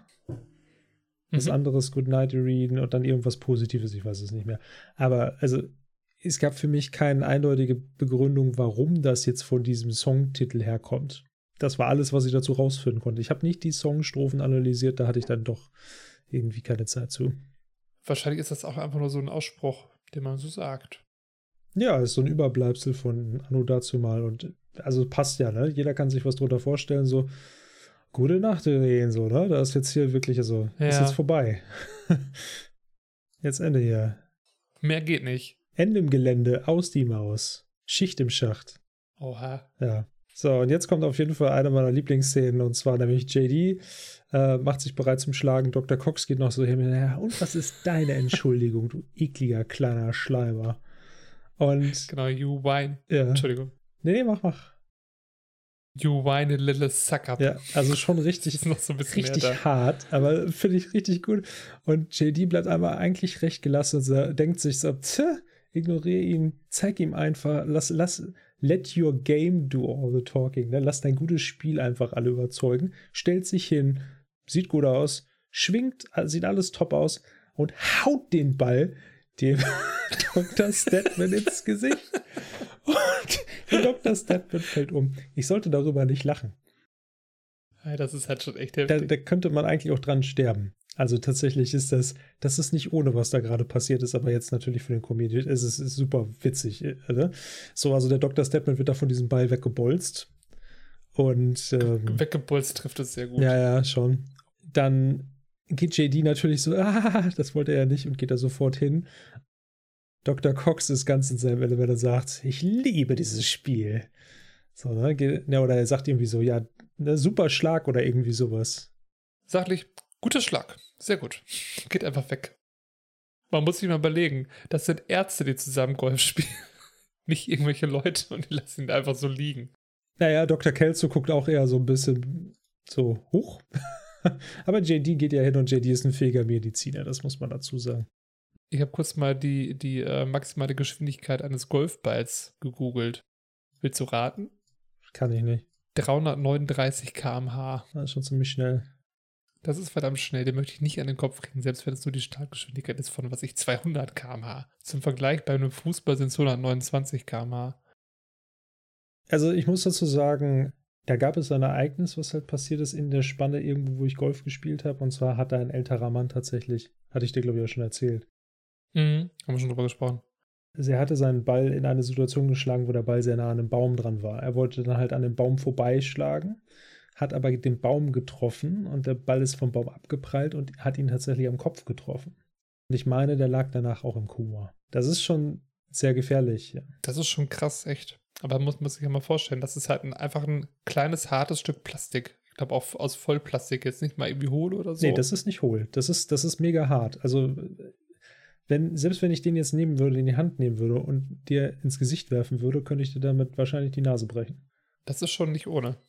Also wer auch schon mal irgendwie, also wer, wer schon mal einen Baseball gefangen hat, der nur geworfen wird und den auf die, auf die Finger kriegt äh, und nicht mit dem, mit dem Handschuh zwischen Daumen und Zeigefinger fängt, das tut schon verdammt weh. Und dann möchte ich so einen Golfball echt nicht an die Birne kriegen. Schon, also schon gar nicht wie Dr. Stedman hier. Aber für den Gag ziemlich gut. Ja, das stimmt. Dazu muss ich gerade sagen, ich muss meine Aussage von eben insofern revidieren, wenn wir jetzt Volleyball spielen würden und du würdest mir einen Ball ins Gesicht schmettern, könntest du damit auch meine Nase brechen. Wenn wir Fußball spielen und mir schießt jemand ins Gesicht, dann kann der mir auch meine Nase brechen. Wenn wir Basketball spielen und dann dankt einer in mein Gesicht, es, eigentlich kann man mir meine Nase ziemlich schnell brechen. Insofern, vielleicht war das kein gutes Argument. Obwohl der Volleyball, dass du damit jemand in die Nase brechen kannst, da musst du schon sehr, sehr hart zuschlagen. Also ich habe schon ein paar Volleyballer ins Gesicht gekriegt, das, das geht eigentlich. Es tut weh, aber ist nicht so schlimm. Aber Fußball und Basketball, ja, das geht, glaube ich, sehr schnell, wenn du die ins Gesicht kriegst. Ja, das stimmt. Aber genug von diesen famosen Möglichkeiten, die die Welt des Sports bietet. Ja, und zurück in eine andere famose Welt, und zwar die famose Welt des Krankenhausalltages. Carla schaut sich dieses Geschenk an. Also sie hat, sie hat es noch nicht ausgepackt, es ist immer noch eingewickelt. Und ich meine, natürlich ist eigentlich schon ersichtlich, was es ist. Sie freut sich auch so ein bisschen drüber, lacht.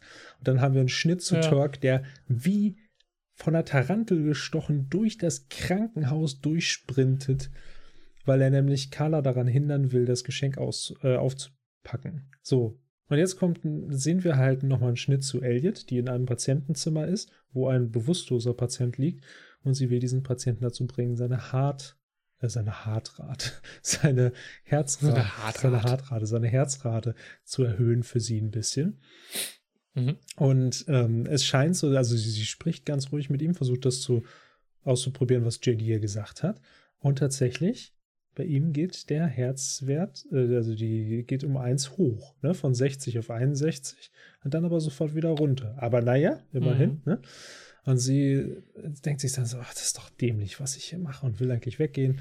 Und dann hat sie nochmal so einen kurzen Sinneswandel und aus irgendeinem Grund denkt sie, naja, ich zeige ihm mal meine Brüste.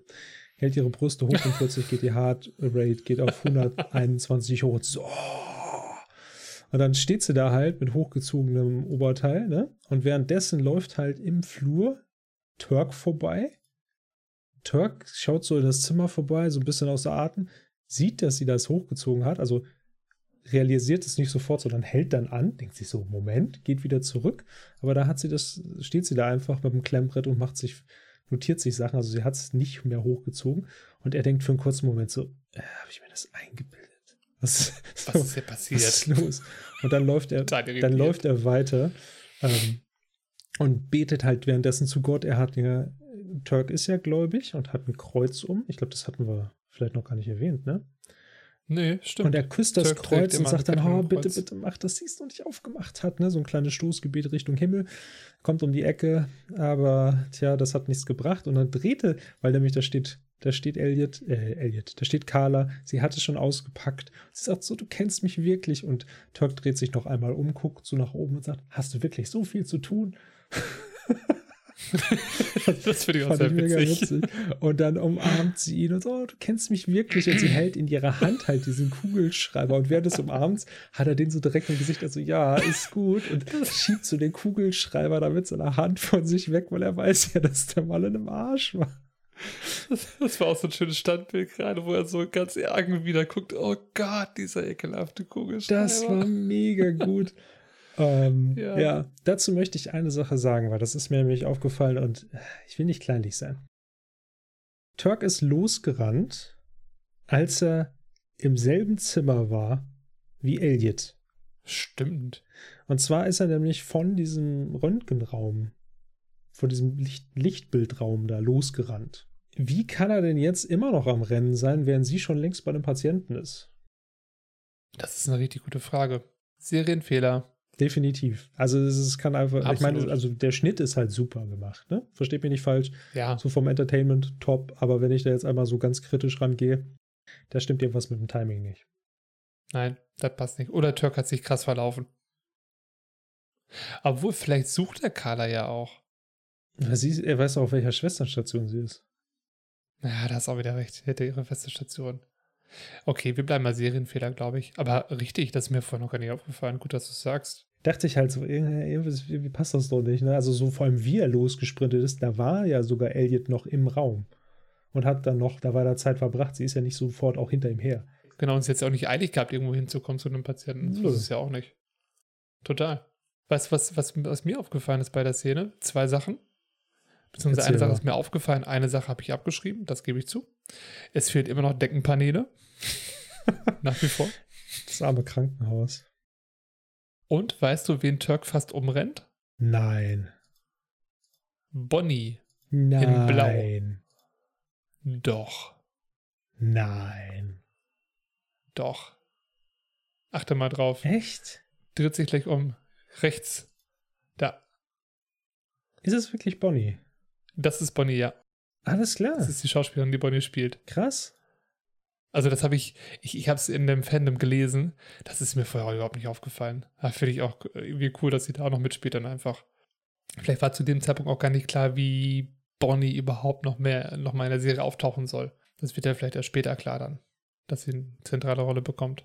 Ich denke mal, da war sie dann wirklich nur Statistin, weil nämlich hier in dieser Szene hat sie, trägt sie nämlich blau, was ja aber hier im Krankenhaus das Zeichen für Internisten ist.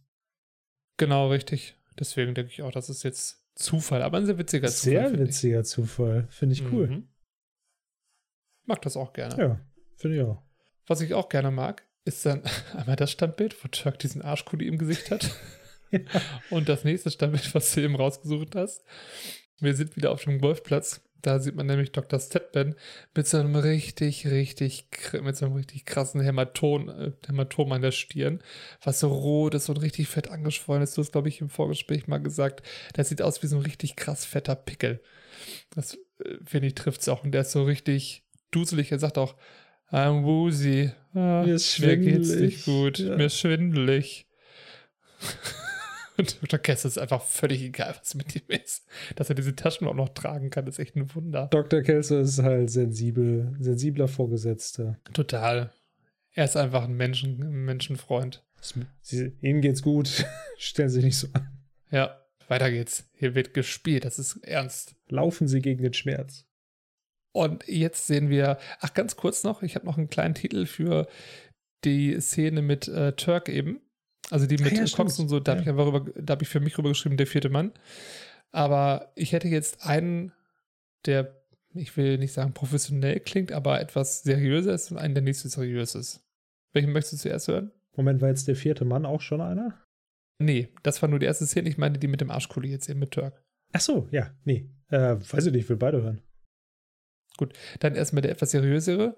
Manchmal hat auch Gott Pause. Oh, das, das könnte auch so eine Serie sein in Deutschland, ja. Und stimmt, der ist auch nicht verkehrt. Das, ist eine gute Idee, das muss man uns äh, im Hinterkopf behalten. Und der nächste seriöse wäre Beeping Boobs. Okay, Boobs verstehe ich, aber wieso Hallo? Bibi?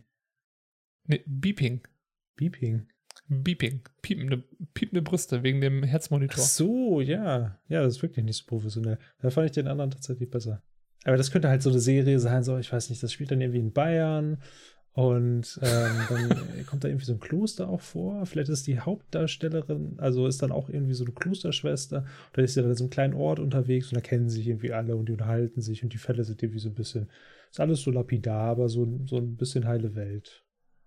Ja, das ist echt gut. Das schneide ich raus, nicht, dass unsere HörerInnen das irgendwie claimen oder so. Das wäre wichtig. Wieso? Die sollen uns einfach sagen, was für eine Nein. Serie ist, dann machen wir die Serie auch noch. Und, und uns finanzieren, das wäre auch gut. Ja. okay, alles klar. Das und nein, ich, äh, achso, du meintest eine Serie, die wir besprechen. Ich meinte, dass wir die Serie umsetzen und drehen Ach sollen. so. Weißt du? Okay, Deswegen ja. finanzieren. Bist du denn die Schwester? Kann ich machen, das ist kein Thema. Alles klar. Ich kann mich in Rollen einfinden. Ja, krieg ich hin. Ich lasse meine weibliche Seite raus. Wer hier nicht seine weibliche Seite rauslässt, ist, wie du schon gesagt hast, Dr. Kelso. Obwohl männlich ist es auch nicht, ist einfach nur Arschloch. Und jetzt sehen wir einen sehr, sehr guten Zusammenschnitt von diesem Golfspiel und das ist auch im Prinzip der Kern der Serie, finde ich. Moment, nicht so schnell. Ich möchte, Da- dass du das noch ein bisschen weiter beschreibst, weil da ist viel zu viel Gutes drin, als dass wir da jetzt so drüber springen. Ach so, du meinst jetzt diese, diese, diesen ähm, Anfang vom Zusammenschnitt, Genau, ne? bevor, der- bevor der richtige Zusammenschnitt losgeht. Im Prinzip fängt Dr. Kesso da schon an, auf JD einzureden. Und man sieht ja auch wieder dieses, äh, hintenrum ist er irgendwie Arschloch. Na, wobei, eigentlich ist er auch Arschloch zu Cox äh, vorne rum. Aber er macht ihm Kompliment, als Dr. Cox abschlägt. Hey, guter Schlag, Doktor, aber so völlig äh, out of context. Und sagt zu JD auch noch tatsächlich, sei deinen Freunden nah, aber deinen Feinden noch viel näher. Na, deswegen spielt er mit Cox einfach auch Golf. Na, damit man möglichst viele Infos vielleicht über den, den Feind bekommt und solche Geschichten. Naja, man kennt das ja. Und während sich Dr. Kelso mit JD unterhält, sieht man im Hintergrund Dr. Cox, der den Schläger dreht und so tut, als ob er Kelso damit den Schlä Schädel einschlägt. Und in so einer fließenden Bewegung, wenn Dr. Kelso sich wieder umdreht, übt er quasi die Abschläge. Es ist halt einfach dieses, was ich halt so cool daran fand, Entschuldige, das ist hm? dieses, vor allem als Statman sagt so, ah, mir geht's nicht so gerne, ja, sie sind okay, ja, dieser übertriebene, nicht gehorchende, ne? Also fängt er so an, über mhm. Dr. Cox so ein bisschen zu ramblen und dann, wenn er näher kommt, Dr. Cox und dann, oh, fabelhafter Schlag, so dieses, dieses Wechsel, ne? Das fand ich einfach genial. Ja, richtig. Und gerade auch dieses hier fand ich halt immer super witzig, weil das das erste Mal ist tatsächlich, dass Dr. Cox, wir hören es von Dr. Cox, dass er Dr. Kelso nicht mag an zwei Stellen. Mhm. Aber wir haben die beiden bis jetzt auch ehrlich gesagt, glaube ich, noch gar nicht so miteinander agieren sehen. Das ist die erste Folge, wo die beiden überhaupt irgendwas miteinander machen. Ja, stimmt. Also so ein richtiger Clash war noch gar nicht da zwischen den beiden, ja. Ich würde jetzt fast sogar sagen, waren die vorher schon überhaupt mal in der gleichen Szene? Nee, jetzt wo du es sagst. Ich glaube, das ist die erste Folge, wo die in der gleichen Szene sind. Stimmt. Nee, tatsächlich immer unabhängig voneinander, richtig. Und Kelso auch mehr so, ja, als Chef als Richtung JD. Genau, und dann halt diese Sexisten-Sache da mit, äh, mit Elliot, ja. Richtig, eigentlich nur, nur äh, Sex-Kelso und äh, Visiten-Kelso. Sex-Kelso und Visiten-Kelso, ja. Und jetzt haben wir hier wortwörtlich einen Clash. Visiting ja. Sex-Kelso. Ich habe mir dazu halt gedacht, es ist halt vielleicht, weil die Frage war für mich, okay, warum dreht er den Golfschläger um? Also was er vor, er greift halt den Golfschläger unten am, am, naja, am, am Kopf praktisch. Und die Schlagbewegung, die er macht, würde halt Dr. Kelso theoretisch dann oben mit dem Griff treffen. Jetzt habe ich halt überlegt folgendermaßen, dass die erste Sache ist, wenn du jemanden mit dem Golfschläger eine rüberziehst, also so richtig rumgehalten, dann kannst du ihn damit mhm. auch ziemlich umbringen. Und mhm. das ist ja nicht das, was er, was er hier andeuten will. Er will ihn ja nicht umbringen, er will ihn halt nur im Prinzip ne, so ein bisschen zurecht. Bisschen hauen. Zurechthauen. Genau. Und die andere Sache ist vielleicht, wahrscheinlich haben sie es gemacht wegen Vorbildfunktion, dass man gar nicht erst irgendwie Kinder, die es gucken oder so auf Gedanken bringt, dass sie einfach mal mit dem Golfschläger einem eine rüberhauen, sondern wenn dann den Golfschläger drehen. Stimmt, mit dem weichen Ende. Ja, der Griff ist halt gummiert, ne? Das ist besser, als wenn du halt irgendwie hm. Metall direkt auf deinen Kopf kriegst. Auch nicht viel besser, aber ja. Kann ich nachvollziehen. Wie geht denn jetzt dieser Zusammenschnitt? Genau, der Zusammenschnitt, ich mache das jetzt mal relativ grob. Also im Prinzip ist es ein Kampf um JD. Also man sieht JD in verschiedenen Schlagsituationen, in der Regel in den Hindernissen, wie Freddy eben schon sagte, einmal im Wasser oder im Bunker sitzt er auch. Und Dr. Cox und Dr. Kelso stehen immer neben ihm und ja, wie soll ich das nennen? Sagen ihm, wie, wie die Klinik funktioniert. Oder wie die Klinik zu funktionieren hat. Wie die moderne die Medizin. Medizin. funktioniert. Genau, wie die moderne Medizin funktioniert. Dankeschön. Dr. Kelso aus einer sehr wirtschaftlichen Sicht, im Sinne von, Patienten müssen behandelt werden oder wir behandeln Patienten, wenn sie Geld haben. Und nur so geht es der Klinik langfristig gut und so können wir auch langfristig Patienten versorgen. Ja, kann ich nachvollziehen. Und Dr. Cox halt sehr oder eigentlich nur aus Sicht der Patienten, wir müssen allen Menschen helfen. Wir sind Ärzte, das ist unsere Pflicht. Das kann ich auch nachvollziehen, durchaus. Also ich kann beide Seiten nachvollziehen. Aber Kelso, das werden wir, glaube ich, später noch sehen, der ist ja, was dieses Wirtschaftliche angeht, noch, also sehr, sehr krass drauf. Das ist ja mehr so, keine Versicherung, keine Behandlung. und Cox sagt, wir müssen die Patienten behandeln, wenn es ihnen schlecht geht, fertig, Ende. Und insofern wäre ich, glaube ich, eher auf der Seite von Dr. Cox, weil mir diese Gewinnmaximierung oder dieses Gewinnbestreben von Dr. Kelso einfach, ja, das ist, das ist zu heftig. Ich persönlich finde, dass, äh, obwohl das, das äh, können wir auch gleich machen, wenn wir mit der Szene durch sind. Das ist so im Groben die, die Zusammenfassung. Was mir dennoch da einmal bei aufgefallen ist, dass Dr. Cox JD einmal Barbie nennt. Zwischendurch. Und eigentlich nennt er Elliot immer Barbie. Nicht JD. Plus eins auf den Frauennamenzähler. Richtig, plus eins auf dem Frauennamenzähler. Und JD ist verdammt durchgeschwitzt am Ende dieser Golfpartie. Und was am Ende auch noch wichtig ist, also zum einen, dass Dr. Kelso ja die ganze Zeit sehr wirtschaftlich spricht, aber zum Schluss sagt er, der Grund, warum ich jeden Tag in dieses Krankenhaus gehe, ist, weil mir die Patienten am Herzen liegen. Oder beziehungsweise, genau, because I care about those patients. Das passt da nicht so ganz rein, Und irgendwie sagt er das auch auf eine sehr ernste Art und Weise. Und sagst du dann zu JD auch nochmal, wenn sie sich an mich halten, können sie es in diesem Krankenhaus noch sehr, sehr weit bringen, Dr. Dorian. Und spielt dann wirklich darauf an, wenn du dich mit mir gut stellst, kriegst du gute Posten irgendwann im Krankenhaus. Und dann sagt er zu Dr. Cox noch, wenn Sie gewinnen wollen, Dr. Cox, äh, müssen Sie diesen Ball reinmachen mit einem Schlag. Dr. Kess hat nämlich zwei Schläge gebraucht. Und als Dr. Cox zum Patten ansetzt, sagt er noch zu JD etwas leiser, übrigens, ich werde Mrs. Blitt morgen dieses Ding verpassen, ob er, ob Kelso will oder nicht, und ich möchte, dass du dabei bist. Also was ist Flachzange? Hast du es drauf, im richtigen Moment einzulochen? Schöne Golf-Anekdote. Äh, nicht Anekdote, Golf-Metapher. Und dann kommt die schönste Szene und weshalb Dr. Cox diesen Sport liebt. Also Dr. Cox puttet ein mit einem Schlag und gewinnt das Match. Dr. Kelso ärgert sich und JD dreht sich und hat diese, diese Golf-Lochfahne in der Hand, hält sie quer, echter Profi, und knallt sie Dr. Stedman nochmal voll ins Gesicht. er fliegt einfach hinten rüber. Daraufhin sagt Dr. Cox, ich liebe diesen Sport. Ja. Das ist die Szene. Das hast du sehr schön zusammengefasst. Dankeschön. Vielen Dank für die mediale Unterstützung nebenbei. Das muss man sagen. Freddy klickt dir die Szene etwas durch. Das hilft. Ja, ist ganz praktisch. Wir gehen immer so in 10 Sekunden Schritten und da kommen tatsächlich echt gute. Äh, falls wir das irgendwann mal live machen wollen, dann machen wir uns auch so ein paar Screenshots fertig, die wir dann irgendwie zeigen wie so eine Dia-Show und dann gehen wir das durch. Das ist gut, da kommen auch sehr, sehr witzige Szenen zustande oder Standbilder. Ja. Also ich finde die Szene generell super gut. Ist, ist definitiv eine meiner Lieblingsszenen, komplett in Scrubs. Es zeigt halt zwei unterschiedliche Herangehensweisen, wie du gesagt hast. Funktioniert super. Und beide haben irgendwie ihr Für und Wider. Also es ist nicht so, dass man sagen kann, okay, alles, was Dr. Kelso sagt, ist pauschal falsch, weil er sagt halt auch ganz klar, okay, wenn wir die Klinik nicht am Laufen halten, können wir gar keinem mehr helfen. Damit hat er nicht Unrecht. Ja, langfristig auf jeden Fall. Und er sieht ja halt Vorteile da drin, zum Beispiel, das kriegen wir auch später noch, dann irgendwie Patienten, die halt mehr Geld haben, dementsprechend zur Kasse zu bitten mit irgendwelchen Extraleistungen oder sonstiges. Und ähm, also was heißt später, das sehen wir in anderen Folgen noch. Da kommen noch ganz mhm. abgefahrene Sachen. Aber das ist halt, in dem Sinne versucht er auch einfach nur, das Ganze so ein bisschen so zu gestalten, dass halt mehr Spielraum ist für die anderen Patienten. Gleichzeitig natürlich, ja, er würde der nicht versicherten Patientin halt keinen Eingriff gewähren. Und das sieht halt Dr. Cox anders und da hat Dr. Cox vom ethischen Punkt halt definitiv recht. Vom unternehmerischen Punkt, ja, wahrscheinlich nicht.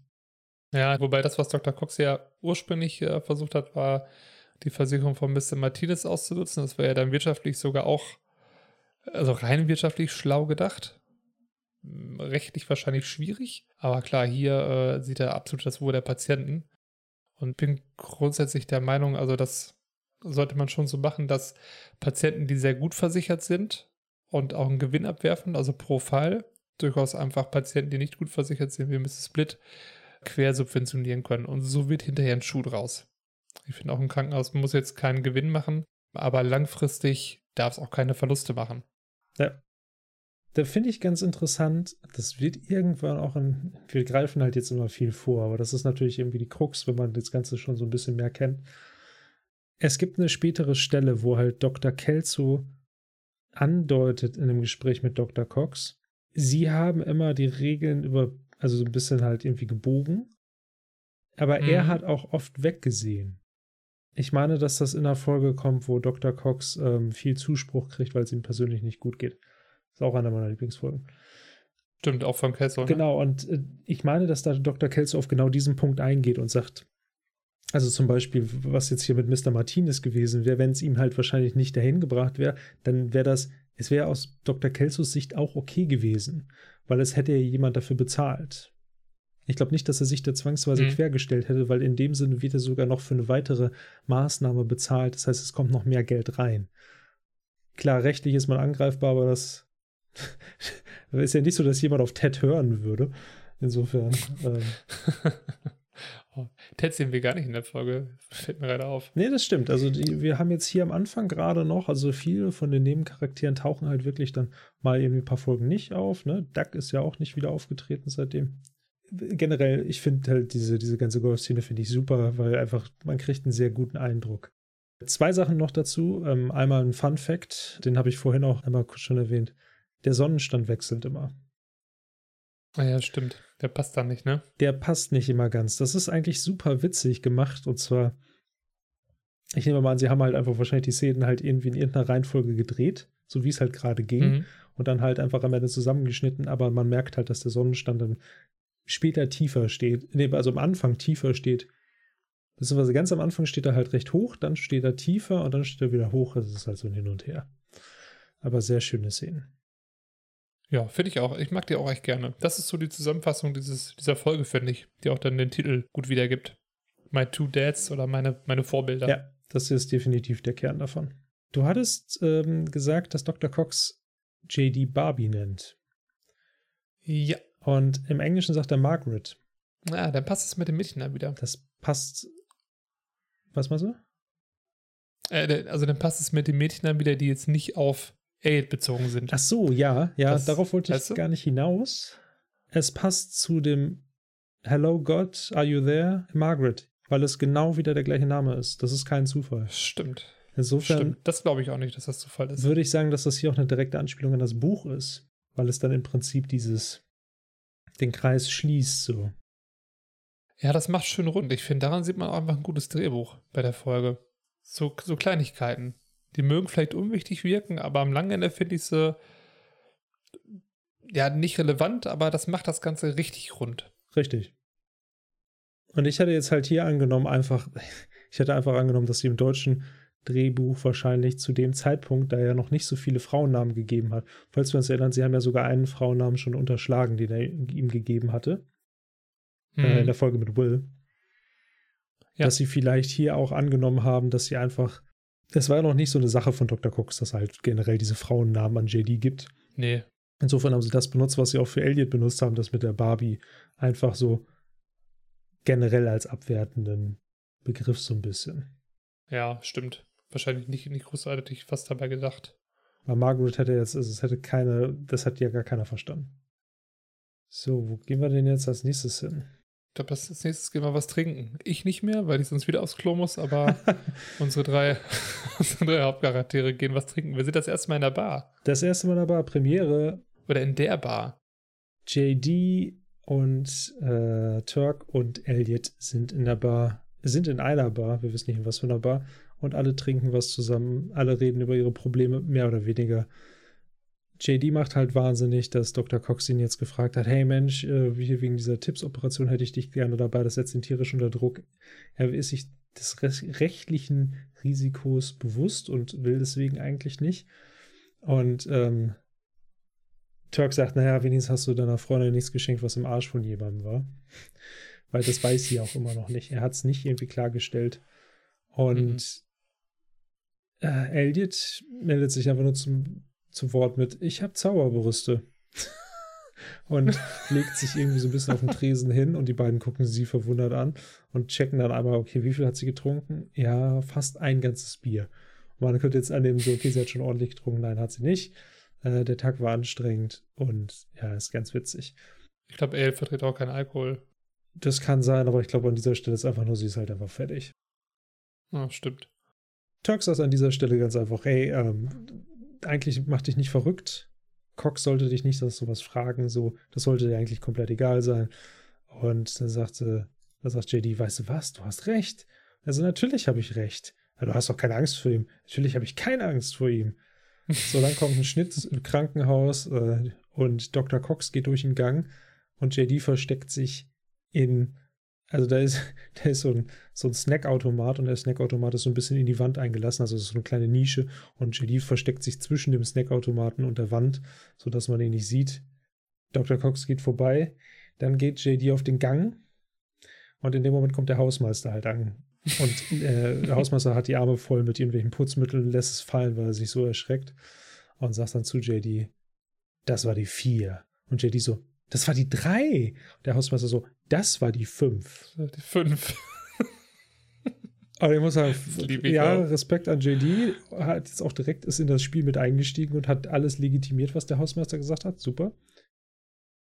geht an dieser Stelle gar nicht weiter. Also er hat, er hat Angst, Doktor, er hatte Angst davor, Dr. Cox zu enttäuschen, irgendwie auch, hat nicht mitgemacht, ist alles in Ordnung.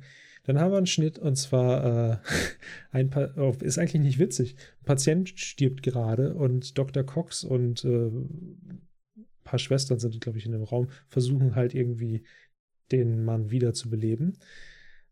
Und das Herz steht still. Und dann sagt Dr. Cox, hey, jemand, ne, kann, dir, kann jetzt mal jemand was sagen, bitte? Doch dann kommt Elliot und sagt, Moment, schreitet selbstsicher in das Zimmer, zieht ihr T-Shirt hoch. Dr. Cooks äh, und alle im Zimmer gucken so ein bisschen so. Und Dr. Cooks, ich muss sagen, er starrt halt nicht. Das fand ich ganz interessant. Also er guckt nur einmal kurz hin, so nach dem Motto, so, okay, notiert, sagt, ja, wunderbar, äh, Todeszeit ist halb sieben weil nämlich der Patient bleibt weiterhin tot, weil Elliot hat doch keine Zauberbrüste. Ne, genau. Und Dr. Cox ist ziemlich unbeeindruckt. Sehr unbeeindruckt. Super. Ja. Und äh, da gibt es eine ganz interessante Sache, die, oder ich fand es zumindest ganz interessant. Im Deutschen ist die Todeszeit halb sieben, im Englischen ist die Time of Death 6.20 Uhr. Das heißt, im Deutschen ist der Patient zehn Minuten später gestorben. 6,20. Ja. Alle 6,2 Minuten. Nee, das ist Zufall. Das wäre tatsächlich sehr witzig. Also, es waren aber 6,3 Sekunden. Oh. ja, alle 6,2 Minuten. Ach Gott. Genau. Mein Kopf, die Uhrzeit. Dein Kopf, die Uhrzeit, ja. ja. Naja, also insofern, das, das war jetzt nur ein kleiner Trivia. Sie haben halt halb sieben draus gemacht, weil es sich besser spricht das war es auch schon. Äh, und 6,20, wir wollten halt nicht 6,30 draus machen. Naja. So, dann haben wir wieder einen kleinen Schnitt. Also, beziehungsweise Elliot ist äh, erst noch sehr so, oh, kriegt dann irgendwie mit, was sie da gemacht hat und ist, ist, ist ihr dann peinlich, sie zieht dann schnell ihr T-Shirt runter und dann haben wir aber auch einen direkten Schnitt in die Wohnung von JD und Turk. Die sieht ein bisschen anders aus. Christian, mhm. was sehen wir denn in der Wohnung? Wir sehen massig Kerzen. It's a romantic time. okay, wenn Chuck reinkommt, hörst du nur Carla sagen, hey, da ist ja mein Mupsi. Chuck, Mupsi? Carla hat nur einen Bademantel an. Genau, also denkt man vorher, dass sie nur einen Bademantel Ach so, hat. ja, stimmt. Und es sind überall, und es sind überall Kerzen. Es ist wirklich unfassbar ramont, äh, romantisch. Es ist Sex Night, das kann man schon so sagen. Ja, okay, genau. Es, es, ist, es ist sexy time. Und Carla zieht den Ball aus und hat so ein, das nennt man Negligé, glaube ich, was sie trägt. So ein, so ein heißes Unterteil, so ein Unterhemd, was wenig verhüllt. Ja, so ein Seiden, ja, so ein, ja, so, ja. Hm, genau, genau, sieht gut aus. Ja, auf jeden Fall, äh, ne, es ist klar, so, da geht jetzt was und sie geht halt auf Talk zu und Talk so, ich muss dir was sagen, aber ja, sie so, ja, später, ne? Und er so, ah, ja, später ist gut. Und dann äh, geht's mit dem Geküsse los. Und dazu haben wir uns beide unabhängig voneinander aufgeschrieben. Wie lange dauert es bitte, bis man diese Kerzen angezündet hat? Und warum hat man so viele Kerzen? Richtig lange und das sind echt viele Kerzen und das ist sehr viel Arbeit. Ja, es sind so viele. Ich habe kurz überlegt, das hatte ich dir ja schon erzählt, ob ich mal ausrechne, wie lange es dauern würde, aber ich habe das dann doch verworfen. Ich hätte alle Kerzen zählen müssen, da ich auch keine Lust zu. So weit geht die Liebe dann leider noch nicht. Nee, aber das Ding ist halt auch, wenn du überlegst, wo du die Kerzen überall, also erstmal musst du sagen, wo stelle ich den Kerzen über, überhaupt überall hin? Und dann, klar, du musst mhm. die ganzen mhm. Kerzen haben, wie du schon sagtest, dann musst du die ganzen Kerzen anzünden. Das ist schon einiges in Arbeit. Dann muss es da auch, ich glaube, dann ist es da schon recht warm. Es könnte sogar sein, ich bin ja. mir da nicht sicher, wenn du einen Rauchmelder hast, ich glaube, der geht dann wahrscheinlich schon los, wenn du da so viele Kerzen hast. Ja, nee, das glaube ich nicht so. Also der reagierte wirklich auf Rauch tatsächlich, nicht, nicht auf Wärme. Okay, dazu muss ich sagen, mein Rauchmelder ist letztens losgegangen. Wir haben einen Flur durch den Dampf, der aus der Dusche kam. Ah, das ist ja Dampf, das ist ja wirklich Vernebelung. Wenn die Kerze sauber brennt, Na gut. gibt es ja keine Ruß oder so. Na gut, ja, gut. Ja, ja okay. Wir, wir beide als Nicht-Feuerwehrmänner? Nee, sind keine guten Feuerwehrmänner. Also auf jeden Fall eine Milliarde Kerze angezündet, es dauert ewig, es ist super gefährlich. Äh, und genau, macht das nicht. Nee, aber da, da kommen wir dann später nochmal zu. Aber ich will auch, ich will auch übrigens kein, kein, immer so kein Miesmacher sein, weil ich immer alles hinterfrage. Selbst für die Crew muss es super anstrengend gewesen sein, all die Kerzen abzuzünden. Ja, tatsächlich. Aber das Gute ist ja, wenn es erstmal brennt, dann brennen sie. Die gehen ja Gott sei Dank nicht aus, aber trotzdem. Das stimmt. Das alles herzurichten. Und wo lagert man diese ganzen Kerzen? Du musst ja so einen Kerzenschrank haben dafür. Oh ja.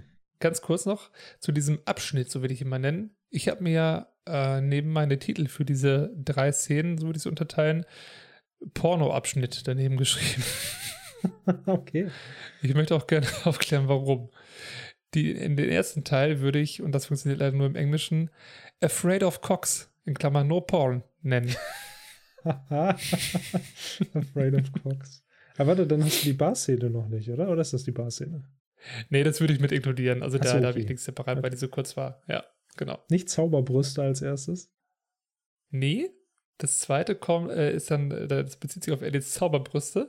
Da, da hatte ich erst stehen, doch keine Zauberbrüste, aber mir ist dann eben noch was anderes eingefallen. No Wonder Bra. Wow. Der ist nicht schlecht, oder? Ja, ist nicht schlecht. Und der dritte ist dann relativ stumpf, das ist dann der Arschkuli der Wahrheit. Der Arschkuli der Wahrheit. Ja. Und das könnten auch einfach alles Pornotitel sein, deswegen steht bei mir Pornoabschnitt. Das ist wirklich stimmt, ja. Es, es gibt auch zwei Bücher, ähm, die heißen Cumshots. Hast du da was, mal was von gehört? Ich glaube, ich habe die bei dir mal gelesen. Ja, genau. Das sind im Prinzip witzige Pornotitel. Und da würde für mich der, der Arschkuli der Wahrheit zum Beispiel auch mit reinfallen. Das stimmt. Ich meine, du hast doch einen zum Geburtstag mal geschenkt bekommen. Ja, genau. Oder, oder beide, glaube ich sogar. Aber ich, ich, ich habe den aber auch nicht mehr. Ich habe den mal irgendwie verschenkt. Weiß. Ach nee, mein Bruder hat die jetzt. Wir haben mal ein bisschen ausgemistet bei uns zu Hause und dann äh, habe ich mal umgefragt, wer was haben will und er wollte die ganz gerne haben. Ja, ja, ist auch cool, okay. Braucht man ja Genau. auch nicht zwangsweise. Nee, ach, ich kenne die ja auch alle auswendig. Ja, natürlich. In der nächsten Szene sehen wir dann im Prinzip Dr. Kelso, wie er eine, Lei eine Leite 80, eine alte Lady über den Flur begleitet und ihr gut zuspricht und sagt, machen Sie sich keine Sorgen, Sie sind hier in den besten Händen. Und ähm, dann wird sie in das Zimmer geschoben. Dr. Jeffrey Stedman mit seiner riesigen Beule steht dann auch im, äh, im Türrahmen und Dr. Kelso ordnet ihm dann an, äh, dass er doch die Lady durchleuchten soll, ob sie auch gut versichert ist. Wenn sie es nicht ist, soll sie das Krankenhaus sofort verlassen, noch bevor sie ihren ersten Pudding bzw. ihr erstes Mittagessen hier verputzt. Also äh, hier sieht man dann, wie Dr. Kelso wirklich ist. Und daraufhin hat äh, JD seinen nächsten Tagtraum, der auch zu einem der lustigsten gehört, meiner Meinung nach in dieser Folge. Wir sehen dann, wie Dr. Kelso ähm, an der Kasse sitzt und das Krankenhaus mehr wie ein Supermarkt ist und er Patienten abkassiert im Prinzip. Ähm, wir sehen, ich glaube, das ist auch die Patientin, wo er dann über dieses Kassenmikro fragt, kann jemand mal nachschauen, was eine, was die Behandlung einer 74 Jahre alten Frau mit äh, prärenaler Azotemie kostet. Das ist so wie dieser Spruch, was kosten die Kondome? Und wir sehen im Hintergrund dann auch verschiedene Preisschilder, zum Beispiel äh, Buy One, Get One Heart Free. Ich weiß auch gar nicht, was, was man mit zwei Herzen soll, wenn ich jetzt so drüber nachdenke. Doppelherz. Bum, bum, bum, bum. Stimmt, wie in der Werbung. Eins auf Reserve. Schade nicht. Ja, Oder eine Hormontherapie für 13.620 Dollar. Schnapper. Warum auch nicht? Und als nächstes sieht man dann JD, der den Einpacker mimt. Also in Amerika gibt es das ja häufig, dass dann Leute an der Kasse stehen und einpacken und äh, ihm wird dann klar, dass er der Einpacker des Todes ist. Und er schreckt sich selber. Also er weiß jetzt, wie Dr. Kelso wirklich ist. ja, er schreit. Er schreit außerhalb seines, also in dem Tagtraum fängt er an zu schreien und schreit dann bis außerhalb seines Tagtraums. Ach, er schreit ja auch noch mit raus, ne? Ja, das ist schon, er, er schreckt ihn wirklich sehr. Ich muss mir das mal vorstellen, wenn da Leute mit im Raum sind, er fängt auf einmal an zu schreien. Ja, vor allem, wie wir JD kennen, er guckt erstmal so nach schräg oben, stellt sich das Ganze wahrscheinlich dann vor und plötzlich fängt er an zu schreien. Genau, richtig. Es gibt auch noch mal irgendeine andere Folge, da begleiten wir nicht JD, sondern die anderen Hauptcharaktere und dann äh, hat JD wieder einen Tagtraum und irgendwann sagt dann, ach, jetzt macht er das schon wieder. Man sieht nur, wie er dann irgendwie nach oben guckt und dann wieder, wieder normal wird. Das ist auch ganz lustig. ja, und dann sagt er noch irgendwas, sagt er nicht irgendwie so, ah, wir bräuchten nur noch irgendwie ein Schlauchboot und dann wäre alles okay. Ja, Oder irgendwie sowas, sowas. genau, so völlig zusammenhanglos. Das ist sehr witzig. Achso, ich habe mir dann auch da wieder einen Titel aufgeschrieben. Die Folge würde im Deutschen für mich Kohlekelso heißen oder im Englischen Dr. Cash. Dr. Cash. Aber nicht Johnny mit Vornamen. Nein, nein, nein. Dr. Kelso Cash. Dr. Cash Kelso. So in die Richtung wird es ist denn Dr. Kelso nochmal mit Vornamen? Bob. Ah ja, Robert. Oder Bill Bob. Aber warum nicht Dr. Rob Cash? Oh, das also ist Rob gut. wie Bankräuben, äh, Ja, Rauben, ja, genau. Bankräuben. Robbery Robert. Robbery Robert. Das geht aber schwer Hm. mit den Lippen, finde ich. Robbery Robert. Er nahm von den Armen und gab es dem Krankenhaus und sich. Sich und seiner Tasche. Und seiner Frau. Sich in seiner Tasche. Von der wissen wir ja noch gar nichts. Nee, stimmt. Spoiler. Kommt irgendwann noch. Dr. Kess ist verheiratet. Shocking. Dum, dum, Da, dum. da. Ja, und das äh, ist es eigentlich mit der Szene. JD sieht nun, wie Dr. Kessel wirklich ist. Und dann machen wir wieder einen Schwenk rüber, nicht zum Arschkuli der Wahrheit, aber jetzt ist wirklich die Stunde der Wahrheit für Turk angelangt, weil Carla möchte gerne mit ihm schlafen und verführt ihn. Und sie sind auch kurz davor, aktiv zu werden. Aber Turks schlechtes Gewissen plagt ihn und er entscheidet sich dann für die Wahrheit und sagt Carla, ja, äh, du weißt doch das Geschenk, was ich dir gemacht habe. Ähm, es gibt ja diese, diese Kiste für Fundsachen. Nee, es gibt eine Arschkiste, sagt Carla dann. Und Turk ist ganz zerknirscht und sagt dann so, ja, die gibt es. Carla überlegt kurz und ist völlig schockiert und sagt, oh mein Gott, oh, oh. Und sie hat gar keine Oh. Worte dafür. Uh, uh. Genau, du hast mir einen Arschkuli geschenkt. Und sie fängt an, ihm eine Standpauke zu halten, in der sie dann aber am Ende merkt, okay, eigentlich war das eine, gerade sehr, sehr lieb von Turk, weil ihm ist Wahrheit oder Ehrlichkeit wichtiger in unserer Beziehung als Sex. Und dann geht sie ins Schlafzimmer. Turk ist dann auch so ganz zerknirscht, fummelt an seinem Reißverschluss rum wie so ein kleiner Junge und dann ruft sie nur, kommst du? Er guckt, äh, aber, aber ja, aber ja und rennt schnell hinterher.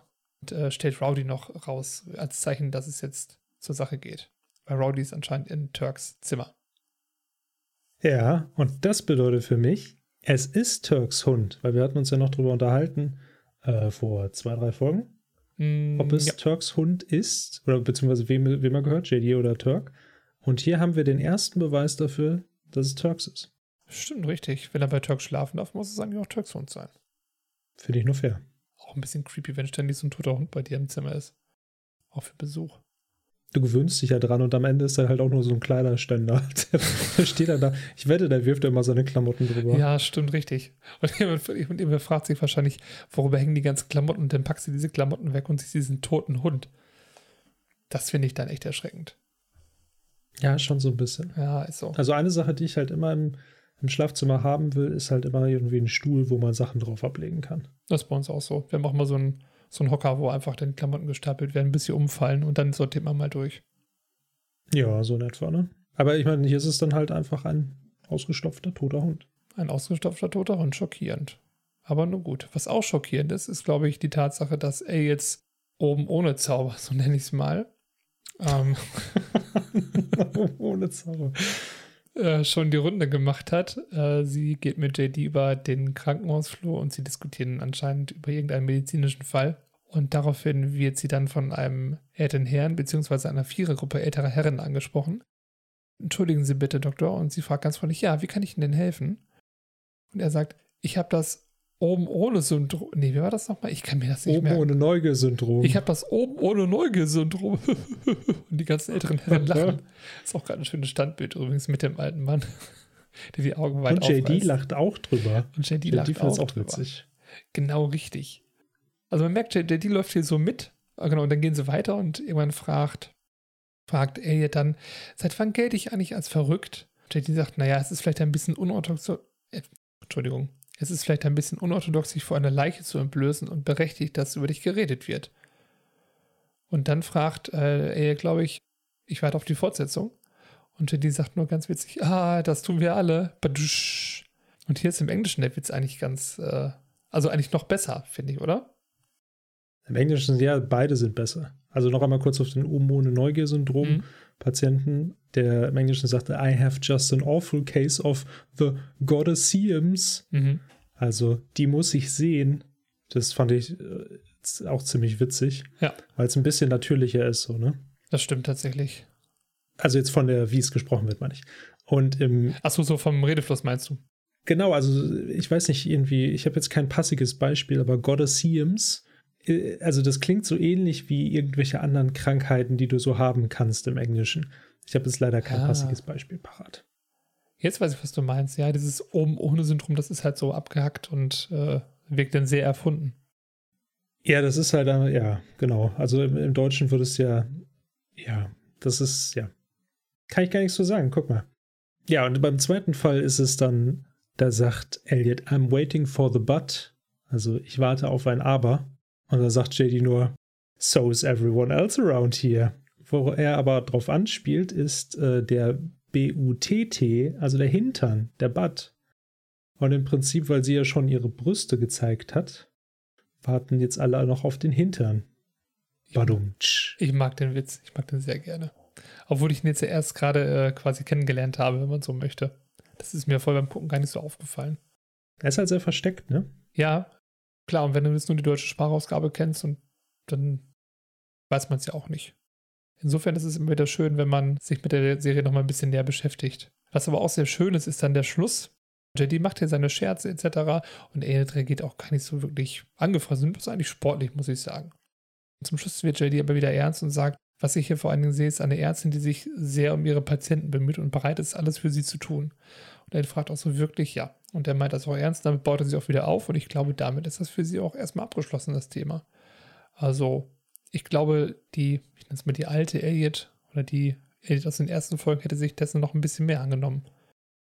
Wobei ich dazu sagen muss, dass er sie, also er macht das eigentlich, äh, er, sie macht das eigentlich genau richtig. Sie sagt ihm, das ist nicht witzig. Also es ist nicht Stimmt. so, dass sie es total kalt lässt. Sie sagt, das ist nicht witzig und sie dreht sich dann auch weg und will dann eigentlich auch gehen. Ja, stimmt, genau. Und da sagt er, hey, hey, Moment, das war doch nur ne, so ein bisschen hier, ähm, ich wollte dich nur ein bisschen aufziehen. Und eigentlich ist es, so wie du es eben beschrieben hast, dass er sie halt, äh, dass er sagt, hey, ich sehe eine wahnsinnig kompetente Ärztin, die alles tut für ihre Patienten, das kann nicht verkehrt sein. Ja, genau. Und die beiden gehen hier sehr kumpelhaft miteinander um mittlerweile. Das finde ich auch echt schön. Ja, es sind halt inzwischen auch ganz gute Freunde. Es ist halt eine andere Freundschaft als mit Turk.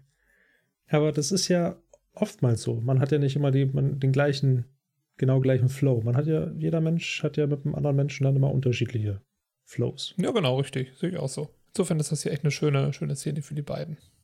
Genau. Und als nächstes geht JD ein bisschen weiter. Mhm. Er geht in die Lobby. Beziehungsweise geht er noch in die Kantine? Nee, Nee, Quatsch, äh, ich, ich, bin irgendwo ganz anders gewesen. Aber er geht quasi in die La Cantina, kann man fast sagen. Beziehungsweise in einen La Cantina-Moment. Du hast es wirklich heute angelegt auf die Überleitung, aber das finde ich gar nicht so schlecht. Ja, ja. Äh, ja, also JD hat sich jetzt ein Herz gefasst. Er hat aus dem Ganzen irgendwie alles rausdestilliert und hat sich gesagt, okay, komm, ich helfe jetzt Dr. Cox. So, ne? Nach dem letzten, was ich gesehen habe von Dr. Kelso, so will ich nicht sein, ich helfe.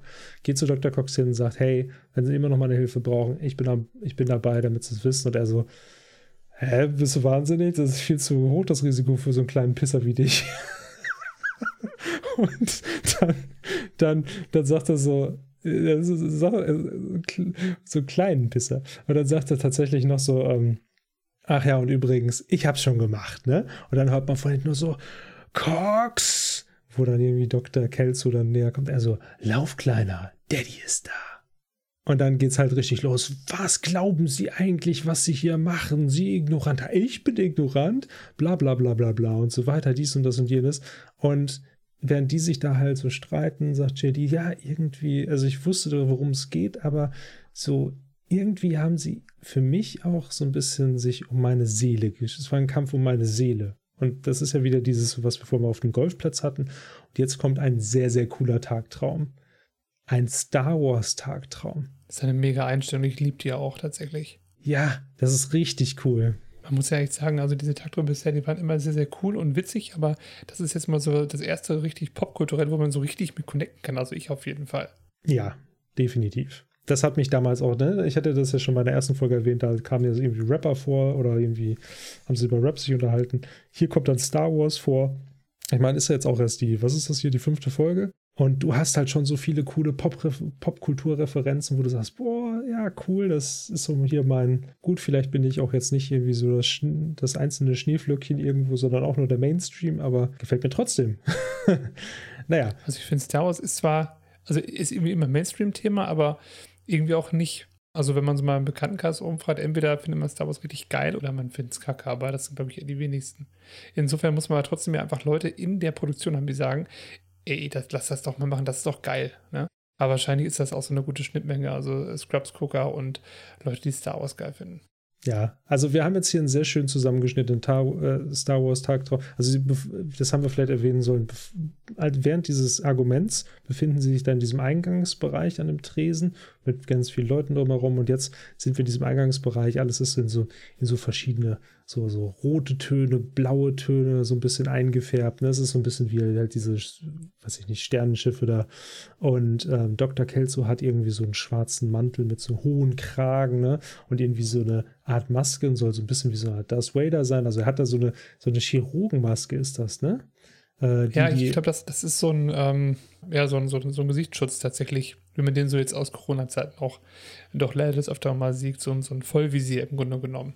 Genau, und dann hält er so einen roten Kugelschreiber in der Hand und aus dem roten Kugelschreiber kommt dann oben so dieses, dieses Laser, diese Laserscheide da raus praktisch, ne?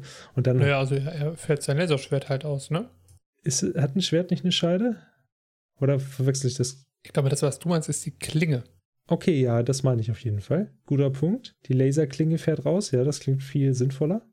Und dann haben wir Dr. Cox auf der anderen Seite, der hat so einen weißen Bademantel an, hat so ein Bart im Gesicht, er soll halt so der Obi-Wan sein, ne? Und hat so einen blauen, also ich nehme an, das ist ein Kugelschreiber, ich weiß es nicht.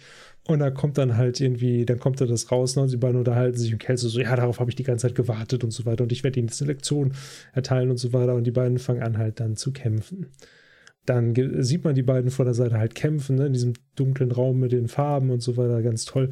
Und dann wird so ein Cut zu JD und JD hat plötzlich, hat immer noch dunkles Haar, aber so eine, ich sag mal, so eine Luke Skywalker-Frisur so ein bisschen. Und daneben ihm stehen halt irgendwie, ist auch ein super Shot, steht links neben ihm steht halt Turk und Turk ist so ein bisschen praktisch der Han Solo, ne? Hat irgendwie auch so braunes Haar und seine, Hat er nicht mal Haare. Und seine Chirurgenklamotten sind so ein bisschen geschnitten wie die Klamotten von Han Solo, dass er so eine Art Weste anhat, ne? Mit so einem weißen Hemd drunter. Dann rechts von JD stehen Carla und Elliot und beide haben Haare, die im Prinzip so ein bisschen gedreht sind an den Seiten, wie die von Prinzessin Leia aus Star Wars, aber um das Ganze natürlich so ein bisschen, ähm, äh, wie sagt man, so ein bisschen äh, krankenhaustauglich zu machen. Genau sind da halt so, so, so diese, diese, diese, diese äh, Holzstäbchen da drin, die man benutzt, diese Zungenspatel und, und irgendwie so andere Sachen. Und es sieht ganz witzig aus. Und im Hintergrund. Und ich glaube, da sind doch ich glaube, da sind auch Spritzen drin und solche Sachen. Genau, und im Hintergrund ist der Hausmeister tatsächlich. Da wissen wir jetzt noch nicht, was der da zu suchen hat, aber Ah ja, und JD hat auch vorne so einen Gürtel, ne, wie, wie, wie Luke im, im vierten Teil. Was mir auch noch aufgefallen ist, Turk hat auch so einen, ja, so, so einen entsprechenden Gürtel wie, wie Han Solo und äh, hat auch diese Haltung mit den, der hinten so in der Tasche. Also die stehen auch alle wie die entsprechenden Star Wars-Figuren. Richtig, er sieht halt auch gleich so ein bisschen mehr nach diesem Cowboy Han Solo aus, ne? So. Ja, ist gut. Ja, und JD steht auch so ein ganz klein bisschen seitlich gedreht in so einer bisschen heldigen, mehr Heldenpo, ne, obwohl. JD sieht so ein bisschen gewollt dynamisch aus. Wie wenn man das so ähm, über, übertrieben ja. geschauspielert machen würde. Genau, und dann irgendwie gucken sich Elliot und Carla an, so, hä?